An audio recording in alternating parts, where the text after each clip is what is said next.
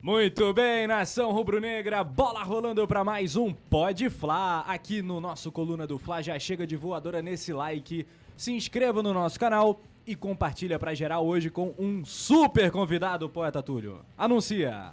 Vou anunciar o cara, o brabo, sinistro, o homem estudioso. Se você não acompanha, eu vou dizer uma parada. Tá perdendo muito. E ele, o craque, William Godoy. Grande jornalista, fera do YouTube, das rádios, enfim, dos meios de comunicação, um grande comunicador e um cara que sabe tudo de bola. Bem-vindo ao Coluna, cara. Obrigado, obrigado pelo convite, obrigado aí pelos exageros aí de vocês. A gente combinou, combinamos direitinho, tá, galera? É isso. Faz o pix. Não, não combinamos. Eu, eu- inclusive, eu- é um conteúdo que eu acompanho.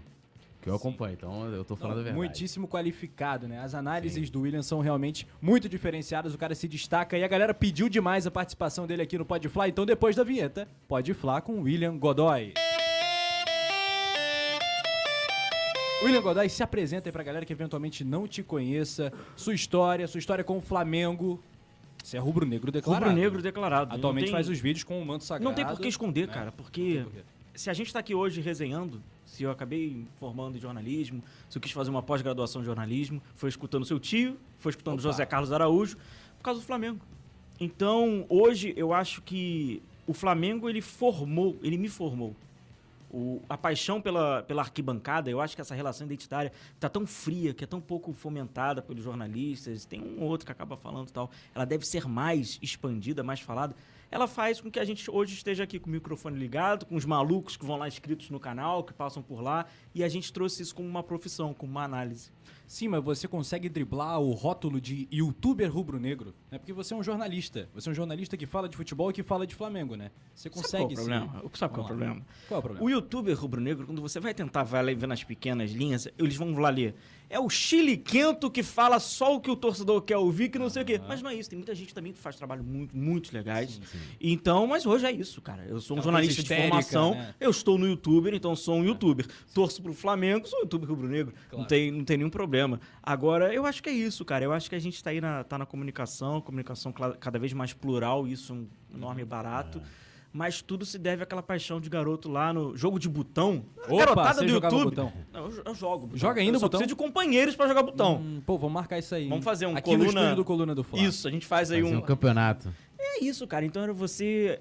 É aquilo, né? Quando eu tava pensando sobre, sobre isso, refletindo um pouco sobre essas nossas trajetórias. Eu já era um jornalista esportivo quando tinha 8 anos de idade, sem saber. Quando eu escrevia, fazia as reportagens dos meus jogos de botão, quando a gente brincava de narrar, de comentar. E acabou que a vida botando aqui, mas eu acho que o Flamengo ele é fundamental. Né? Você narrava também jogo de botão? Eu fazia tudo no jogo de botão, né? Era o Gandula, era Será tudo. que teremos o William Godoy narrador? Não, Não, sem condição, sem Ó. condição. Fiquei, ficou, ficou só no jogo de botão mesmo. Ainda hoje no Pode Fly ele vai narrar um gol do Gabigol aqui pra gente. Não, e quando a gente fizer o campeonato de botão, você não pode narrar. A gente tem que ter outro narrador. É isso, eu jogo. Você joga, foi igual o Júlio César, quando tinha o rachão no Flamengo, ele jogava na linha, né?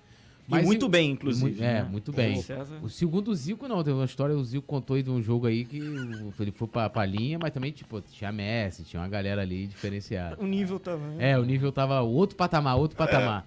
Mas o interesse pela análise tática, assim, é, é, assim, se a gente for olhar, pô, eu peguei ali, né, anos 90, 2000, né, como dizer assim, uma, uma, uma- que, que a gente só podia se informar pela grande imprensa, não tinha, ah, mídia alternativa, nem tinha isso, mídia alternativa.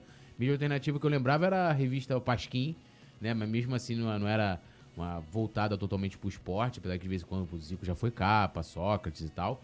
É, e não tinha muito isso, não é, pelo menos não era muito fomentado. Eu acho que a partir ali, talvez, do Jornal Lance, com PVC e outros, e outros ali, talvez começou a ser mais ter uma coluna tática e tal, mas não era. Você tinha ali, né, aquela coisa do, vamos dizer assim, do gato na parede, do, do- É. do, do cara que chega ali e vai, vai falar do jogo. Muitas vezes até. Eu vou te falar, eu acho que eu me identificava até mais ali com. do que com. Não tô dizendo que hoje o analista ele não, você não possa criar uma identificação, tipo você que fala mais de Flamengo e tal. E é um nicho acho que, tá crescendo pra caramba. É, tá crescendo, mas eu acho que é mais difícil, né? E eu tenho umas ponderações. Vou deixar vocês Não, não, mas, mas você pode até falar como começou essa, essa sua, Uhum. seu interesse e, e até essa questão também que a gente tá falando aqui da identificação do torcedor, né? É, não foi, não foi algo estimulado, não foi algo que eu procurei e falei, vou fazer isso aqui. Era, de fato, algo que já, já olhava com esse olhar crítico, mas desde jovem, juventude, adolescência. É, eu entendia, obviamente, que o Romário comia a bola, que o Sávio armava pro Romário, que o Mancuso tinha, tava na retenção, Mas ali existia alguma lógica que não sei, cara, de onde de fato despertou. De fato, a, a nossa formação acadêmica aqui no Brasil para análise tática é pobre, a gente está engateando para isso. Então não temos muitas referências literárias, inclusive para a galera que gosta de buscar, não tem muita É, agora coisa tá assim. começando Agora a gente está engatinhando. A gente está engatinhando. Mas já tinha, né? Alguns, alguns outros, é, é, literatura espanhola fala muito sobre. Na Argentina fala-se muito, em Portugal fala-se muito. Então, logo, jo- jovem mesmo, de 15, 16 anos, já começava a ler um pouquinho, entender. E aí, esse papo que tava meio. Pô, esse papo meio chato desse cara que hoje eu faço no canal, era do meu dia a dia, segundas-feiras, após o jogo do Flamengo na escola. Isso não era bem natural, não foi algo que eu falei, poxa, vou me inspirar, nada. Era a maneira de eu ver futebol. E hoje eu enxergo assim, é impossível falar de futebol e não falar de tática, na minha opinião. Porém, aí que vem a ponderação, inclusive por esse grande crescimento que tem sobre o, o- o pessoal que está querendo estudar, uma garotada que está né, querendo Sim. desenvolver o trabalho, uma mostrando onda muito forte, né? uma onda forte. Eu acho que alguns, não todos, vai pelo um lado um pouco que perigoso, que é de mostrar para o torcedor que o jogo é só tático. O jogo ele é humano. Tem alguns analistas, bem intencionados inclusive, mas que eles estão desumanizando o jogo de futebol. O jogo de futebol ele tem indolência, ele, ele tem indolência, ele tem negligência, ele tem genialidade, sempre vai ter. Como se fosse uma, uma engrenagem. Exato. Existe o respaldo tático, existe a engrenagem para as coisas acontecerem. Mas tudo no último terço, como dizem os técnicos, não sou eu que estou dizendo. É o do jogador que vai desenvolver. É a tomada de decisão do jogador. Isso entra físico, mental, técnico, não apenas o tático. Mas, eu, enfim, eu acho que isso o pessoal tem que ponderar. Às vezes a galera vai com muita sede ao pote e às vezes passa um conteúdo pro torcedor que, poxa, amigo robotizado. Não é isso, o jogo é humano. Não adianta ter a melhor tática do mundo que você não vai conseguir o melhor resultado Sim. né? Então é, é mais a execução, mas aos poucos a gente vai caminhando. Mas foi isso, cara. Foi, foi bem natural. Gosto pra caramba. O videogame ajuda, né? É, Também Boa, atrapalha. é. Ilude muito. É. mas, mas é bacana. A gente tem esse. Mas eu acho que o principal é a humanização do jogo, com respaldo tático e sem esquecer a relação identitária do torcedor na arquibancada. Em algum momento você pensou em ser técnico? Ou pensa ainda, porque você tem tempo, você é jovem, né, William? É, eu tenho 33 anos, mas. Vendo o mercado brasileiro, a probabilidade é muito pequena, né? É. Assim. Eu acho que você vai se dar muito bem, isso sim. Acho É. que Eu não um- sei, cara. Eu não sei. Eu sei que existem algumas exigências, né, para você ter, ser treinador aqui no Brasil. Você precisa ter uma formação, né, né, como educador físico ou você ser ex-jogador de futebol. Fiquei pelo meio do caminho. É, então, eu acho que assim precisaria ter um investimento, mas eu acho difícil. O mercado brasileiro ele é um pouco complicado.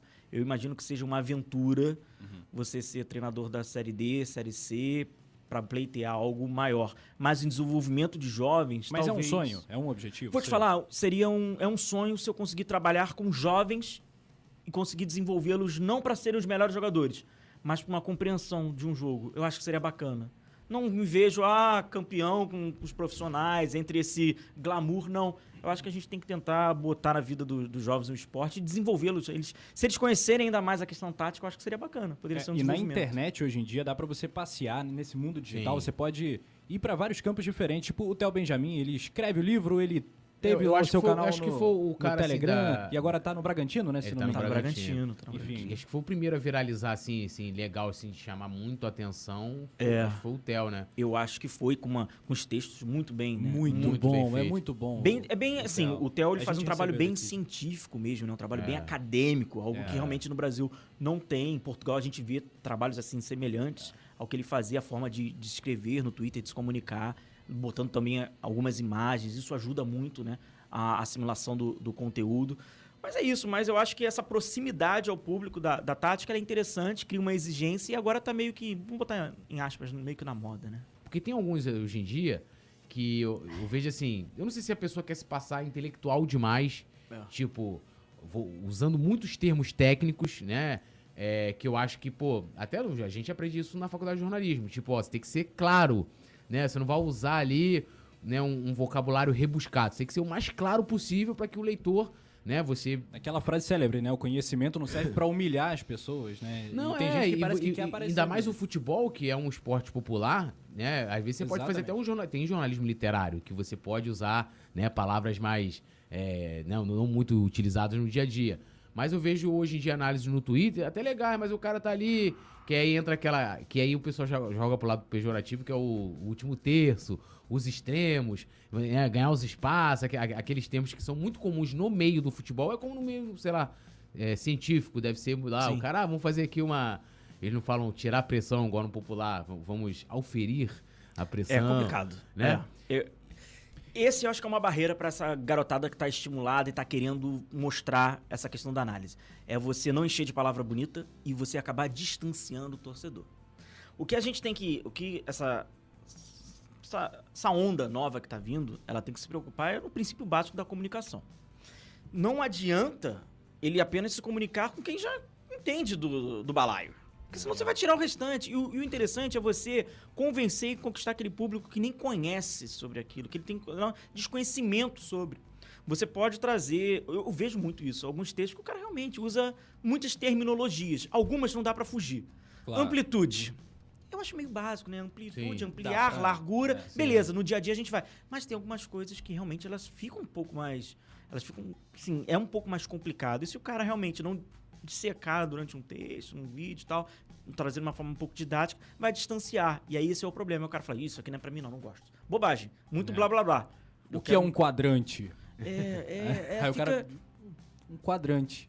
É, então eu acho que falta às vezes tentar facilitar. Tem é muitos, um tem muitos, muitos termos até no, Muitos, até né? no, no futebol. Sim. Mas são terminologias, beleza, muitas dessas ba- batizadas em Portugal, que a gente traz aqui, como a gente não tem a construção científica aqui, acadêmica aqui, usa, mas falta às vezes um- um- do público um pouco mais, dá um pouco mais proximidade, né? Vem cá, por que, que tem tanto técnico argentino, uruguaio, e não tem tanto técnico brasileiro assim no exterior ou se destacando mesmo aqui na América do Sul? É mais fácil para eles se formarem, né? A nossa escola da CBF é recente. Se a gente parar É, pra pensar, Verdade. a nossa formação dos treinadores vindo com a CBF, né, categorias desse, ela é recente. Na Você chegou a Argentina- fazer algum curso da CBF? Não, É não, não fiz. Elas são se Bem caro, também. Se são bem fez, ele já caros. pode emprestar dinheiro pra gente. Quase. é. Eles são bem caros. eles são bem caros. Eles são bem caros. E eu acho que esse curso ele já cabe mais pro cara que já tá almejando. Ah, Uhum. vou fazer um, um desenvolvimento com as crianças, com sub-13, 14. Quem sabe? Não era, não era o caso. Mas na Argentina já tem isso há muito tempo, cara. Então, assim, a escola da Argentina, quando a gente fala no território nacional de desenvolvimento de profissionais, tá na frente. Em Portugal nem se fala, que tem uma referência, né? A Universidade de Porto é referência mundial, cara. Esses técnicos, todos que são ventilados aí que a torcida fica pedindo. Paulo Fonseca, Vitor Pereira, todo mundo. É. É, todo mundo formado, né, nessa, nessa, escola, nessa Universidade de Porto. né? Tá, e desse, você falou dos portugueses, né? Dos portugueses, você acha que o Vitor Pereira do Corinthians é o melhor que a gente tem hoje no futebol brasileiro? Claro que o pequenas, Abel, né? o Abel é o mais vitorioso. Tem Tem, o o Abel. Luiz Castro do Botafogo, tem o Vitor Pereira do Corinthians. É, eu acho que o, Tinha o Tem Paulo o do Souza. Atlético, né? Do Atlético não é português também? O... Esqueci o nome dele agora. do, do Cuiabá, que era do Atlético. É, do An- Cuiabá, Antônio, isso aí, né? que era do eu Atlético, acho isso que aí. o, eu acho que o Vitor, eu acho que o Vitor. Pereira ele teve bons desafios. Eu acho que se a gente pegar títulos, alguns desenvolvimentos de trabalhos, a metodologia dele, eu acho que sim. Eu acho que sim. O Abel tá construindo a, a carreira dele, tá construindo da melhor pra gente da pior forma, É. mas ele tá, tá iniciando. O Vitor tem uma passagem por Portugal muito influenciadora no futebol. Sim. A gente fala de periodização tática, a gente fala então de conceitos assim que já estão mais robustos hoje no, no dia a dia. Agora o Abel aqui na América do Sul vai traçando um, um trabalho histórico. né? Você acha que o Abel Ferreira teria dado certo no Flamengo como ele deu no Palmeiras? Não. Teria caído contra na Copa do Brasil, o CRB? Não, é, Perdeu pro CRB? Sim, sim, sim. Se nós tivéssemos. Antes ou depois do Jorge Jesus? Essa, agora é uma. É, Essa é a questão. Antes ou depois? Antes. Se ele viesse antes do Jorge Jesus, talvez. Precisaria de resultados, como qualquer um outro. Depois do Jorge Jesus, impossível. Boa. eu, eu já acho que depois do Jorge Jesus ele duraria mais. O, o, o Abel? O Abel. Eu acho que não tem a menor possibilidade. Eu acho que Na primeira sim. marcação baixa É. é, fora Pardal. Não, é, é- é porque assim também, eu, eu, eu- pô, eu não acompanho o Palmeiras como eu acompanho o Flamengo, aquele dia a dia e tal. É, também não acompanhava ele lá no PAOC, né? É. É, pô, eu fiquei. A única coisa, eu, eu- quando tomei conhecimento dele foi quando ele eliminou o Jesus, que eu fiquei muito feliz, que eu tava com muito ódio que Jesus tinha deixado o Flamengo. Então, eu, eu, eu comemorei lá. Mas eu não sei se é um estilo do Abel ou se ele adaptou isso no Palmeiras, entendeu? Tipo assim, pô, aqui no Brasil precisa de resultado. O Paulo Souza mais ou menos fez isso. A gente vai até falar de Paulo Souza também, com certeza, mas assim, Paulo Souza mais ou menos fez isso. Tanto que ele iniciou com o lance do. Ah, eu tenho três zagueiros sem a bola, com a. É, não, é, com Isso a aí deu bola. confusão já, hein? É, não sei o que, com e sem a bola. E no final, ele já nem colocava mais três zagueiros. Seja, Ah, não tinha nem. Ah, não, mas ele joga aqui. Não, era, era a linha de quatro lá atrás, Sim, porque sim. ele viu que ele viu que eu preciso buscar resultado. Então talvez o Abel tenha tido essa consciência no Palmeiras. Estou dando uma opinião aqui, tipo, não sei se foi assim. É, é, tipo, eu preciso aqui buscar resultados e aí ele encontrou um jeito de jogar que funcionou, Competitivo. competitivo, né? Isso e que não é também assim, eu não consigo ver, tipo, não é um lance como, como se fosse, sei lá, um Flamengo de Joel Santana, por exemplo, entendeu?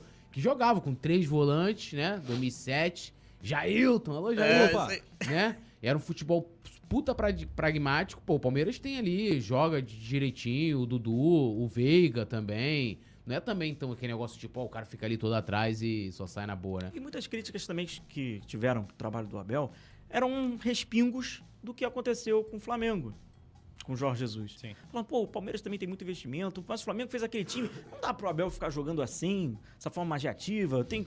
Então, também passou. Ele também teve uma dificuldade, mas eram respingos. Muito que o Palmeiras já vinha de um desgaste muito grande, até com conquistas como o Marcelo Oliveira jogando Isso, mal, depois o quais foram os técnicos? também. Filipão, aí vem o, o, o Mano. o Mano. Então, enfim. O Palmeiras foi campeão brasileiro com o Cuca até, né? Que o Flamengo Sim, Cuca. disputa, mas assim, 2016. tem uma exigência também pelo jogo, né? A academia do Palmeiras. A gente também tá Tem. falando de um time que também Tem uma- prioriza essa né, forma de de, de jogar, né? É, o Divino jogou no Palmeiras, né? Ademir Sim. da Guia, então enfim. Mas tem. Agora, vindo o resultado. No caso do Flamengo, eu acho que a gente, pós Jorge Jesus, só.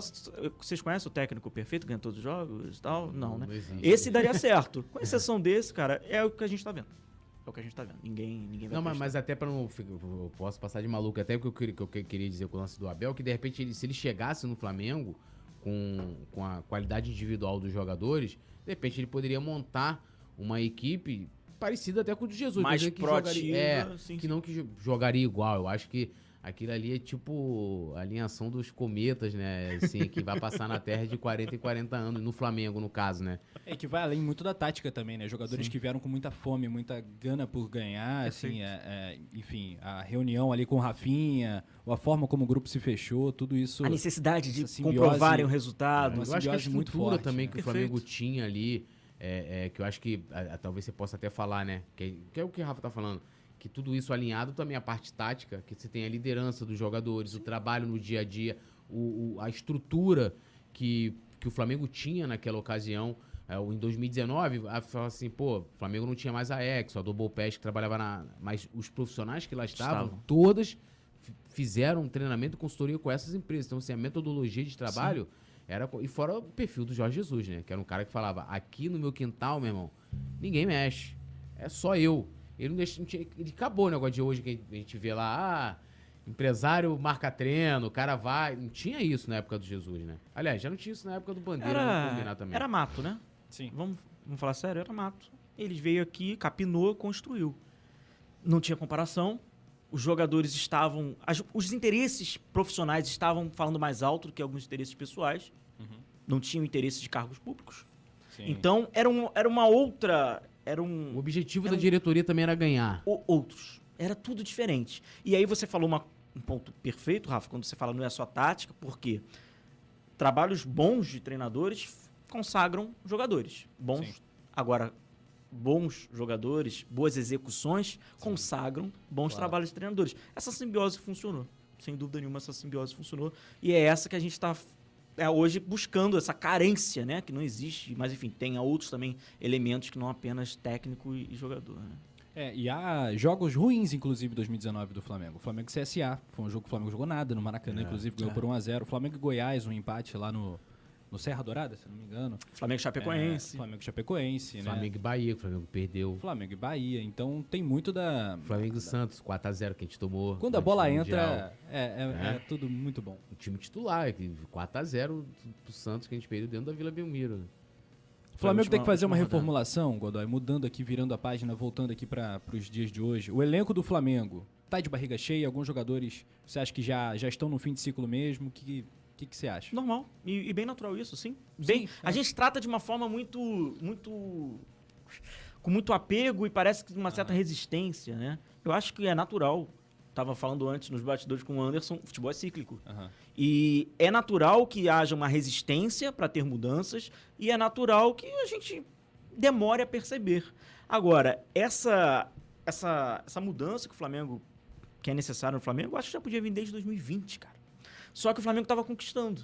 Então, a conquista, o ganhar, ele vai maquiando os problemas. A gente vai postergando os problemas. A gente vai empurrando com a barriga. Literalmente, o Flamengo empurra com a barriga. Então, hoje, chega e tem um acúmulo de problemas. Então, você vai falar para mim, poxa, William, então você faz uma reformulação enorme no Flamengo? Vai parecer meio que radical, mas só que essa reformulação de muitos jogadores, ela é uma consequência de recusa, o Flamengo recusou reformulações pequenas durante. Ah, não, Foi mandou empurrando Pires com a da barriga, Mota, claro. mandou Pires da... Não, tô Por falando que que- desses caras. Não tam- mas a gente não tá falando nem de geração 85. Eu vou te dar dois nomes aqui. Arão e Vitinho. O que, que você acha? Não estariam mais no Flamengo. Eu posso simplificar? Simplificar bem, bem frio. Eu tô falando de dois jogadores que eu acho que têm contribuição ao clube, mas que são jogadores que já não deveriam estar mais. Sendo bem frio, da Flamengo. temporada 2020 para 2021, nenhum jogador que assinou com o Flamengo antes de 2019 estaria no Flamengo. De novo, de novo. Nenhum jogador que assinou com o Flamengo antes de 2019 ainda estaria no Flamengo. Então, todos aqueles contratos, todos, todos. Mas, William, você tá botando Arão, Diego Alves, Everton Ribeiro. Tô botando todos. O Flamengo não se movimentou, era para criar novas lideranças, novas referências de concordo muito com lideranças. isso. Eu concordo muito com isso. A partir, o Flamengo, ele estagnou, ele parou. E ele foi abraçando alguns jogadores que já não vinham dando resultado há um tempo e agora parece, nossa, tem que botar uma barca. Claro, porque Cara, mas eu, eu vou dar uma opinião aqui. É, é, assim, eu acho que os dirigentes do Flamengo criaram uma. Como é que eu posso colocar? Uma solução simplista. Tipo assim, eu tenho um bom elenco, né? Um puto elenco, pô, Arrascaeta, é, Gabigol, Bruno Henrique e tal. É, não preciso do resto, o que, me- o que eu preciso é de, é de um técnico minimamente competente. qualquer um ganha. Qualquer um ganha. Tinha esse papo ainda com Jesus, lembra? Que o pessoal. Ah, não, mas Com pô, esse 200 português- milhões é fácil. É. eles trouxeram o técnico Pô, com 200 qualquer milhões é um, fácil. Não sei o que, ganha Sim. e tal. E os caras se iludiram com, com isso, que inclusive, assim, é isso que eu falo assim, você tava falando essa questão de ganhar, é que também vale pro dirigente, tanto essa acomodação e o descolamento da realidade. Que, tipo assim, quando as pessoas falavam, principalmente na imprensa paulista, tipo assim, não, pô. Mas qualquer um que chega lá no Flamengo, irmão. Pô, você- o Jesus, tipo assim, querendo desmerecer, não era nem o Flamengo, era o Jesus. Tipo assim, não, cara, mas olha o time que o cara tinha na mão, né? E ele fez. E os dirigentes também encamparam esse, esse, esse tipo de retórica. Sim. Porque, vamos supor assim, eu discordo um pouco dessa questão que você fala da não renovação, no sentido de que, olhando pra realidade ali, sem entrar, por exemplo, o Rodinei tem que rodar até 2022, né? Então, tipo assim, e ele tem que olhar caso a caso é, para ver como é que seria feito. É, não, é, é ali- hipo- hipoteticamente. é, hipoteticamente. É, é, é, mas, ah, por exemplo, se a gente for olhar 2020, eu acho que o Diego jogou bem aquele Campeonato Brasileiro. O Arão conseguiu desempenhar de forma razoável ali na, na zaga, né? O, o Everton Ribeiro, até o meio da temporada, jogou bem. Depois ele começou a cair. É, alguns jogadores, aí eu tô pegando jogadores mais antigos, né? É, eu acho que ainda renderam ali. Uhum. Eu acho que se fosse por recorte de 2021, eu já concordaria mais com você, mas teria que olhar aqui que eu tô falando, a questão dos contratos. Sim, a gente burocracia. tá usando uma questão É, a hipotética. parte, a parte burocrática. Mas eu acho que os dirigentes do Flamengo incorporaram Sim. isso. Tipo assim, pô, Marcos vai chegar e falar assim: ó, não, o pessoal começou a falar de psicologia. Aí, não, se alguém falar pra mim que precisa, eu, a gente vai, vai ter. Cara, quantos treinadores chegaram ali? Eu- o- nenhum treinador chegou de forma direta numa coletiva e falou assim, pô, ó, a gente precisa de psicólogo. Mas o cara fala ali, não, que a parte psicológica é importante. Pô, se o cara tá falando ali que a parte psicológica é importante, pô, é importante ter um corpo psicológico no É, clube. essa, essa questão da psicologia, assim, modéstia parte dá pra gente falar, porque foi a resposta que o Marcos Braz deu lá pro canal. Foi quando eu pergunto pro Marcos Braz sobre essa questão da psicologia, a resposta dele, ela fica muito clara, não sou um especialista da área, o pessoal que é especialista vai falar melhor do que eu, ele fala sobre psicologia é, clínica, ele não tá falando sobre psicologia esportiva. Ali já mostra total desconhecimento. Quando o Marcos Braz É fala sobre psicologia, fica muito claro na resposta que ele dá pra mim. E, inclusive, ele fala, não, porque o Michael precisou, aí ele usa o caso do Michael. Ele, ele tá dando caso de psicologia clínica. Sim. Ele tá. ele- a mentalidade dele é o cara deitado num sofá de No couro, divã. olhando pra No cima e falando. ser Ele não tá falando de É. psicologia esportiva. É, exato. Mostra total desconhecimento. E ele mostra desconhecimento também quando ele acha, quando ele fala que se precisar, só é pedir. Ele desconhece que muitos desses pacientes ou desses futuros pacientes, eles não reconhecem a sua debilidade psicológica. Sim. Eles não sabem que eles precisam. Então, assim, de fato, um enorme desconhecimento. Aí o Spindle acaba corroborando nessa, nessa resposta que, me desculpa, me parece muito constrangedora. Que ele até fala que também cabe ao, ao técnico, no caso era o início do trabalho do Paulo Souza. O Paulo Souza tinha que se, trabalhar, não porque o, o treinador ele trabalha com várias dimensões, tática, técnica, mental, como se fosse incumbência Do treinador. do treinador também conseguir fazer um diagnóstico, né, sobre, enfim, é um enorme desconhecimento perfeito, ah, o Túlio. Eles acreditaram no discurso que era fácil, eles acreditaram no discurso do Renato Gaúcho que com 200 milhões era fácil. Não à toa que eles o contrataram, não à toa que eles que eles não têm nenhum tipo de planejamento, de método de jogo. Ignorância, absoluta ignorância, porque eles acham. Eu pago um milhão e meio pro Gabigol. Eu pago um milhão pro Bruno Henrique. Tá todo mundo feliz. Eu, eu sou paternal, eu sou protecionista. Eles vão jogar. A bola vai entrar. Somos bola- o Real Madrid, pronto. É. a bola vai entrar por acaso. Não, eles estão comprovando que a bola não entra por acaso. Não, e é até interessante você falar lance de psicologia. A gente tem um, um que, é, que é membro do Clube do Coluna também, é o Yuri Reis, né? Que ele. Que hoje a, a disciplina de psicologia esportiva ela é uma disciplina separada. É. Tem pessoas Na que se especializam nisso, né? Então, assim, é, é- é algo que o Flamengo deveria olhar ali, como que, quer ser o Real Madrid, o Bayern de Munique das Américas e tal, que todos esses clubes. O Real, por exemplo, o Real Madrid é um clube que tem uma filosofia diferente do Barcelona, né? Sim. O Real Madrid é o clube mais comprador, né? O Barcelona já é o formador, aquela coisa. Mas todos, a estrutura que esses clubes têm, eu, sei- eu falo muito do livro do, do Ferran Soriano, né?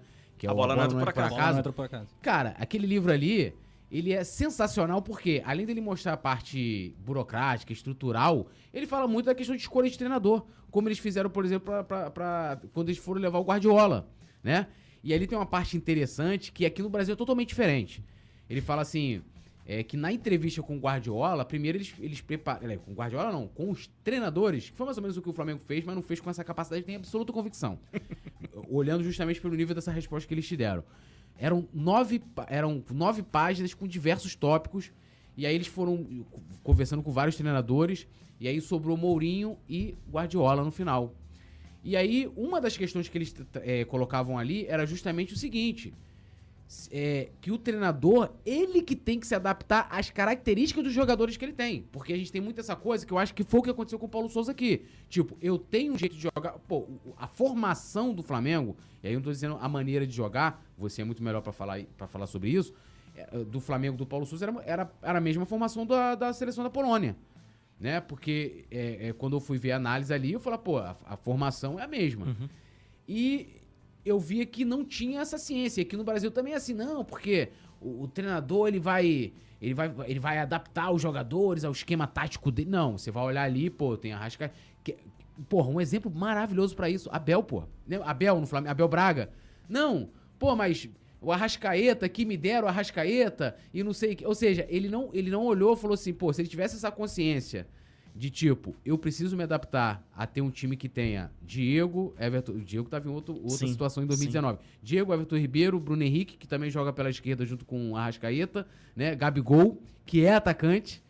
E eu preciso fazer esses caras jogarem. Ou seja, ele iria se adaptar. E a gente aqui no Brasil é o contrário. Tanto que até o Júnior, pô, o Júnior é meu ídolo. Eu, eu como pessoa também, tem gente que não gosta. Eu adoro o Júnior. O pagode do Júnior, pra mim, é o melhor evento da cidade do Rio de Janeiro, inclusive. Né?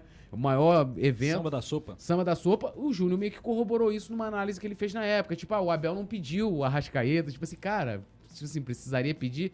Então, assim, você não acha que tem isso no Brasil e que, cara, assim, tá- a análise tá errada, tá equivocada. Esse é o maior dilema do, do futebol, mas não é só do Brasil, não, é mundial. É o treinador ter que se adaptar aos jogadores ou os jogadores se adaptarem ao treinador. Eu não sei como é que foi feita essa conversa, eu desconfio.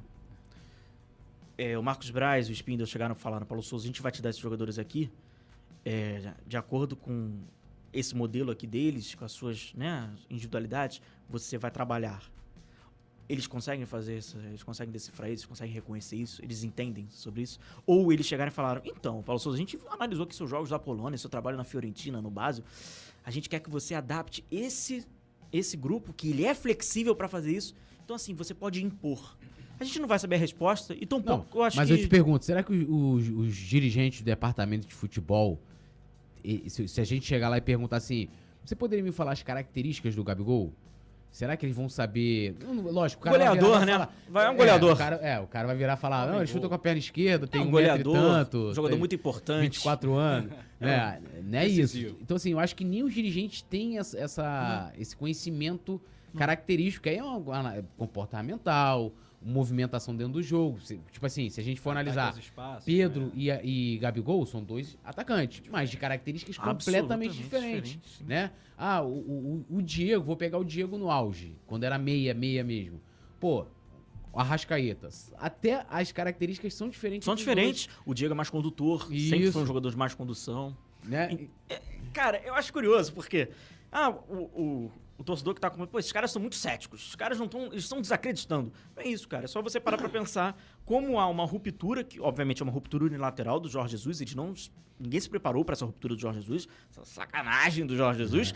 E eles foram no Dome. E não é pelo Dome, não é pela pessoa, não, é, não tô falando pelas experiências profissionais dele. É pelo o circuito que o Flamengo tinha pela frente, contratar um treinador absolutamente antagonista à forma com que o seu antecessor jogava. Eu imagino como foi a, a, a entrevista com o Domi. Uma taça belíssima, taça de vinho ao lado. Sim. Domi, você joga ofensivo? Ele falou, "Ofen- sim, eu jogo ofensivo. Ele mentiu? Não. É. Ah, Você, ó, a gente tem esses jogadores aqui, vai privilegiar, vai colocar três atacantes? Sim, eu jogo com três atacantes. Ele mentiu? Não, ele não mentiu. Só que a forma dele chegar ao gol é absolutamente diferente do seu antecessor. E eles não fazem a menor ideia. Então eu tenho certeza que se o Domi chegou e falou assim: Não, eu tenho um estilo mais de Um posição. de posição. Ah, pois deve ter uma posição. Ah, deve ser posição. Enfim, os caras devem ficar posicionados. Beleza. Goleiro, a mesma coisa. Vem. Então ali, cara, é um enorme desconhecimento. Aquilo ali é um enorme desconhecimento. Mas, ah, um enorme desconhecimento porque esse modelo de jogo não funciona? Não, não tô falando isso. É um enorme desconhecimento porque a, a, a máquina já estava girando de uma forma, não Diferente. havia mais, ali não ia ter pré-temporada, não ia ter processo nenhum, ele ia pegar o bonde andando, tendo que adaptar um estilo de jogo completamente diferente daquele que já estava bem aplicado, estabelecido e que a torcida iria querer. Não, e, e- e Pegou a o parte, quebra-cabeça montado e embaralhou tudo. Embaralhou tudo. não, e a parte da comunicação era essa, tipo assim, a gente vai trazer um treinador pra dar continuidade, É constrangedor. entendeu? Porque a palavra continuidade para um modelo de jogo absolutamente diferente é o é o antagonismo. Ah, você pode jogar de uma forma defensiva e ofensiva de várias formas. De várias formas. E esse que é o barato do futebol. Sim. O Flamengo mostrou total desconhecimento quando ele vai. em- E aí começa. E a- Apenas agora. seguiram na Península Não, Ibérica. primeiro e É, jogo- vamos tudo por ali. É. É. Pô, primeiro jogo, aí vendo assim, Felipe Luiz caindo por dentro, aí Rodrigo Caio surgindo como elemento surpresa, virando quase que um. E aí É. vem a mídia, que tem uma grande parcela por alimentar o desconhecimento e a ignorância e começa a falar que é jogo de totó. E o torcedor que nunca. Pô, isso aqui é jogo de totó mesmo. Perdeu. Amigo, perdeu o jogo. Você tem que arranjar alguma, alguma causa. O cara fala no comentário que é jogo de totó, ele vai falar: essa, essa porra é mesmo, pô. É jogo de Não, totó. mas é a influência é é gigantesca. gigantesca. Ela é gigantesca, porque não é um desconhecimento. E aí começa, amigo. É jogo de totó, isso aqui não dá certo, olha lá, o cara tá parado, é realmente, tá. Enfim, tudo isso corrobora para que o modelo de uma, é uma ruptura. O Flamengo, o Flamengo na verdade está fazendo várias rupturas. Agora ele não faz mais nenhuma porque não tem mais nenhum, não tem nenhum tem processo, nada, né? Não tem então não tem nada. ruptura. Tudo, é. Tudo Mas foi- ele estava fazendo várias rupturas que são muito difíceis para fazer com a exigência que a gente tem, que é vencer. Porque estava vencendo, porque vai parar de vencer para iniciar um novo projeto. Isso não existe. Você tem que manter a vitória, né? Não, mas o, o Paulo Souza chegou a se comparar, tipo, ele, não, porque o Klopp. Mas o. Aí, cara, assim, eu falo muito da comunicação, a gente trabalha com comunicação, porque comunicação é muito importante. Eu acho que em todas as áreas da nossa vida, cara, assim, Ah. né? A gente tem um relacionamento com, com, com nossa esposa, não sei se alguém tem algum namorado, pra gente não dizer que a gente tem preconceito, você tem um namorado? Não, não. Tem namorado? Esposa, né? Tá Ah, aqui. então, ah, tá casado. Então, é, o- a- se você não tiver diálogo no seu, no seu relacionamento, acabou, cara. Então, assim, é, ali você vê o pessoal chegando falando assim, não, ó, vamos. A continuidade, a torcida abraçou, porque o Jesus lembrou muito o Flamengo de 81, que era uma coisa que só tinha na memória. Eu não vi o time de 81 jogar. Então, porra, eu- como é que eu, eu curti aquele time de 81? Vídeos no YouTube, né? Que eu vou, tem vários jogos completos ali, é maravilhoso acompanhar. E, não, e até assim, o legal, rapidinho, fazendo só um parênteses, que você olha pra, pra Libertadores, você acha que foi muito fácil, né? A Libertadores. E, cara, foi pedreiraça. Sim. Muito pedreira, Sim. entendeu? E era um, um- um campeonato diferente, né? Se classificava só um da fase. Era uma doideira. Doideira. Então, é, é, e dos livros também, que foi até quando eu comecei até assim, olhar com mais carinho por questão tática, né? Cláudio Coutinho, maravilhoso, Ele é. sensacional. sensacional. E aí, aí você olha ali, você chega ali, pô, vou trazer um treinador pro lugar do Jorge Jesus. Melhor treinador, pra, pra, pra muitos, é o melhor treinador da história do Flamengo. Acho que a gente pode até falar de alguns grandes nomes também da história do Flamengo. E aí você traz um cara que tem, tipo assim, lógico, eles tinham uma- a, a mesma referência que era o Cruyff, né? Mas a execução do jogo, a execução do Jorge Jesus para o jogo do Domi, tinha muita diferença, Sim. né? E a, a comunicação ali foi, foi errada, porque se você chega ali e você fala assim, olha gente, a gente foi pra Europa, até surgiu essa história depois, e de fato né, foi verdade que o Flamengo foi praticamente pra fechar com o Jardim. Jardim. Sim. Que esse, Esse sim, sim, né? tem um estilo parecido com o do, o do Jorge Jesus. Isso aí. Isso. Quando Bruno Spindel e Braz chegaram na Europa, falaram: olha, o seu orçamento agora, que era tanto, agora é tanto. Sim. Aí ele falou: porra, com esse tanto de agora eu não consigo fechar com o Jardim. Até sondaram: olha, ele, sem chance. Sobrou Domi, que era tipo assim, era como. Só Meu irmão, tem tu, vai tu mesmo. Não, era tipo assim, pô, cara, era como você ter um treinador no Brasil livre, pô. Um cara que nunca treinou, vamos supor assim, o cara foi auxiliar no Palmeiras, no Palmeiras, com grande auxiliar do Abel. E aí alguém foi lá e sondou e trouxe o cara. Foi tipo isso. Ele fez um trabalho muito pequeno no New York City, né? É, tipo assim, uma experiência, Sim. entendeu? Sofreu muito gol, inclusive. E, a- Sim, alguns defeitos do Flamengo eram, eram os mesmos. e aí trouxeram o cara com uma comunicação tipo assim, porra, não, o cara vai dar continuidade. E não era. E aí, pra você falar também, mesma coisa o Paulo Souza, porque quando eles trouxeram o Paulo Souza em dezembro, ninguém falou, é, tipo assim, ah, vamos. é, o cara vai vir pra reformular. Ninguém falou isso. O papo de reformular foi depois. Foi quando já tava a crise instalada. Né? Então você não acha que também essa, essa questão da comunicação, porque assim, se chega e fala assim, o Klopp quando chegou no Liverpool, falaram, olha, é um trabalho de longo prazo. Eu acho que não. Eu acho que não tem a comunicação, porque primeiro eu acho que não tem uma avaliação correta. É tudo muito avulso, muito aleatório. Então, essa falta de transparência, eles, eles vão transparecer o quê? Qual, sabe? Eles não têm isso. É muito avulso. E eu não sei o quanto poderia reverberar na arquibancada um discurso. A gente vai iniciar agora um processo. A gente vai reiniciar esse Flamengo, esse planejamento, tal, que daqui a dois, três anos a gente vai estar. Eu não sei como é que seria isso. Porque nós somos imediatistas. O nosso futebol é imediatista. Nós temos um ciclo vicioso do que tem que vencer agora. Amanhã, quarta, domingo, quarta, domingo, quarta, domingo. Então, por um lado, eles também podem. Eu nem acredito que eles tenham esse, tá, essa ideia. Não, mas ninguém. Pô, já, o Marco não ia chegar pra ele e falar: ó, vamos fazer aqui uma reformulação pra dar resultado a tre- daqui a três anos. Não, não, sim. Então, assim, nos corredores, o negócio é o seguinte: o Paulo Souza ganha o Carioca, que é muito importante, tá? A gente tá vendo Libertadores, ganha a Libertadores, ganha a Copa do Brasil, ganha o Campeonato Brasileiro. a se vira. Supercopa aí também vai ser legal. Essa é uma Supercopa aí tem que ganhar também. É, torcida, vamos ganhar tudo. Rumo a Tóquio, 21 títulos, vambora. Isso. O discurso é esse. O discurso é esse. Falta essa transparência, mas eu acho que mais do que isso, cara, falta de fato você acreditar num planejamento. Eles acreditam no planejamento. Mas qual é o planejamento? O que, que- o que para eles é o planejamento? Perfeito. O que é, é o planejamento? Ganhar tudo, isso é planejamento? Ou qual é o processo para você ganhar tudo? Qual é o seu modelo de, de contratação? Qual é o seu modelo de renovação de contrato? Paternalismo? Isso não é modelo. Isso não é modelo. É claro que a forma como o Paulo Souza saiu foi muito esquisita, né? Foi uma tragédia ali, o dia da.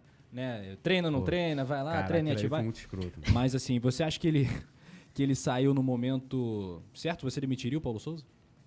Assim, nem tudo é preto no branco, né? É. Existem contribuições, por exemplo, com a base, né? O Lázaro e o João Gomes fazem uma temporada muito boa e o Paulo Souza quem deu oportunidade.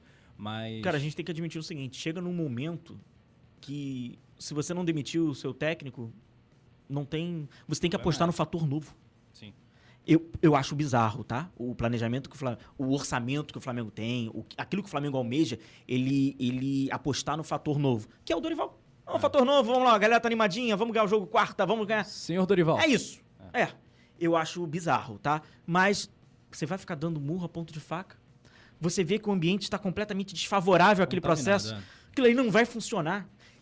Incompetências à parte, ou não. Porque o cara também é um incompetente. Sim. Ele também erra, como todos os outros erraram. Sim. Mas não tem como, cara. Vira um processo que, assim, infelizmente, você tem que buscar e tu vai mais fácil. Você vai mandar oito jogadores embora, mudar o departamento todo médico, vai trazer todo mundo no meio de uma temporada. Você acompanhava muito o Dorival no Ceará também, viu né, os trabalhos anteriores do, do Dorival. O que, que você imagina desse Flamengo dele para essa sequência de temporada? É, taticamente. Foi uma boa escolha? Pro planejamento do Flamengo é. Que qual é? Confortar, não é confrontar. Boa. É o ideal. Dorival é o ideal.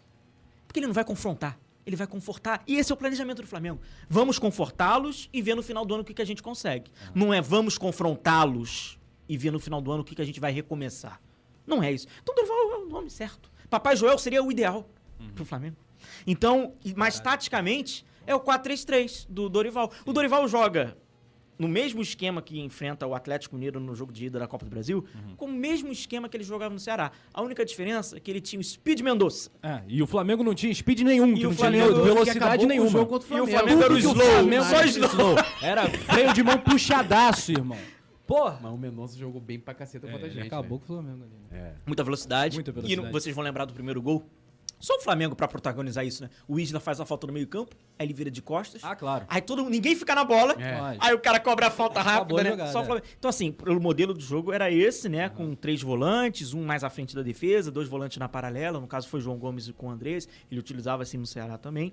E três jogadores mais à frente. Marcação, ele fecha o trio mais da frente. Então, era o Everton Ribeiro, o Gabigol Arrascaeta, marcando um pouquinho mais, mais, mais juntos, né? Não tão espetado quanto a gente está acostumado. Sim. Eles trabalhavam mais juntos. E, em alguns momentos, o, o Dorival utilizava o Clebão, centroavante do Ceará, mas era o Vina, né? E o Vina como um falso 9. Parecido com aquilo que o Gabigol tenta reproduzir no Flamengo, saindo um pouco. Então é bem semelhante, cara. Bem semelhante daquilo que ele fez no, no Ceará. Eu acho que Cebolinha vai voar nesse time do Flamengo. O Cebolinha é uma peça que o Flamengo não tem, cara. O Flamengo não tem um jogador que corre e pensa um pouquinho. O Flamengo só tem o que corre e não pensa, ou o que pensa e não corre. O, o Cebolinha vai ser o que corre e que pensa um pouquinho. Ele vai ser um cara muito importante pro Dorival, como vai ser pra qualquer treinador que possa vir pro Flamengo mais pra frente. Até cinco anos de contrato, Cebolinha? Isso. É, Até lá o Flamengo anos. tem o quê? Uns 12 técnicos, mais ou menos? É. então, Ah, nesses sim. 12, É. nesses 12 técnicos, ele vai ser muito importante. É um cara de um contra um, é um cara que joga aberto, é um cara que dá, né, aquele, aquele, aquela profundidade, avança. Então, assim, cara de ultrapassagem. O Flamengo precisa de jogador de ultrapassagem. Então, eu acho que o Cebolinha vai ser uma peça muito importante pro Flamengo. Boa. É, não, você, você falou al- algo interessante essa questão de confortar, né? É. Que eu acho que é, é o perfil do Marcos Braz também. Ele não é o dirigente que confronta. Se a gente for lembrar, 2010, logo depois o Flamengo ganhou o Hexa, aí teve uma confusão no jogo em volta redonda que o Pet ficou pistola. E aí teve uma briga, acho que foi com o Andrade. Não lembro agora com quem foi a briga. Eu sei que o Pet, o Pet não estava na razão naquele momento. E ali, tipo assim, o Pet precisaria. Aliás, o Pet foi substituído, ficou pistola, saiu, mas ele tinha sido sorteado pra fazer o antidoping. Antidoping, isso aí. E aí ele tava errado. Tipo, ele tinha que permanecer no estádio. Tipo assim, porra, né? Adoro o Pet. O Pet, inclusive, botou Covid no Rafa. É verdade. É, né? É, e ali, tipo assim, qual era o papel ali do dirigente? Falar, Pet, pô, cara, tá errado. Podia até chegar ali o paizão, mas falar, Sim. pô. Ele não, ele foi ali, ele, ele abraçou o Pet. A gente viu depois a situação com o Gabigol também, que, o- que o, o, o Domi tinha tomado alguma decisão no jogo, tava sem torcida. E aí, acaba o jogo, o, o Gabigol sai puto da vida. Você vê que, que era com, com o Domi. Porra, se o cara vai ali, ele tinha que repreender o Gabigol. Fala, Gabigol, olha só, o cara é treinador, irmão. Na hierarquia aqui, o cara tá. É, não tá, né? A- o organograma do Flamengo não é esse, né? E, e assim, então assim, o, o- o- até o treinador reflete muito o espírito também do dirigente. Perfeito. Hierarquicamente não, não é esse. Hierarquicamente é presidência, diretores, jogadores e depois vem um técnico. Por isso que o técnico é trocado assim, o técnico é descartado desse jeito e o técnico não tem moral pra fazer nada. A não ser aqueles que vença todos os jogos.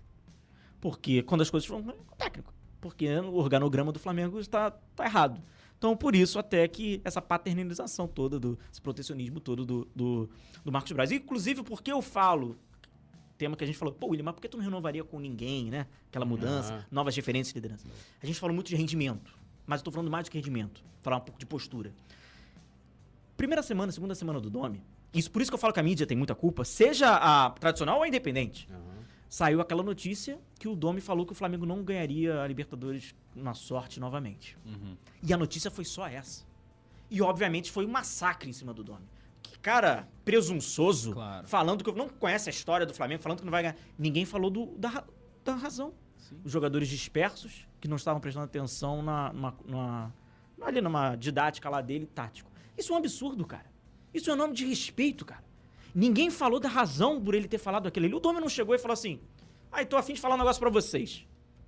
Vocês não vão ganhar de novo, hein?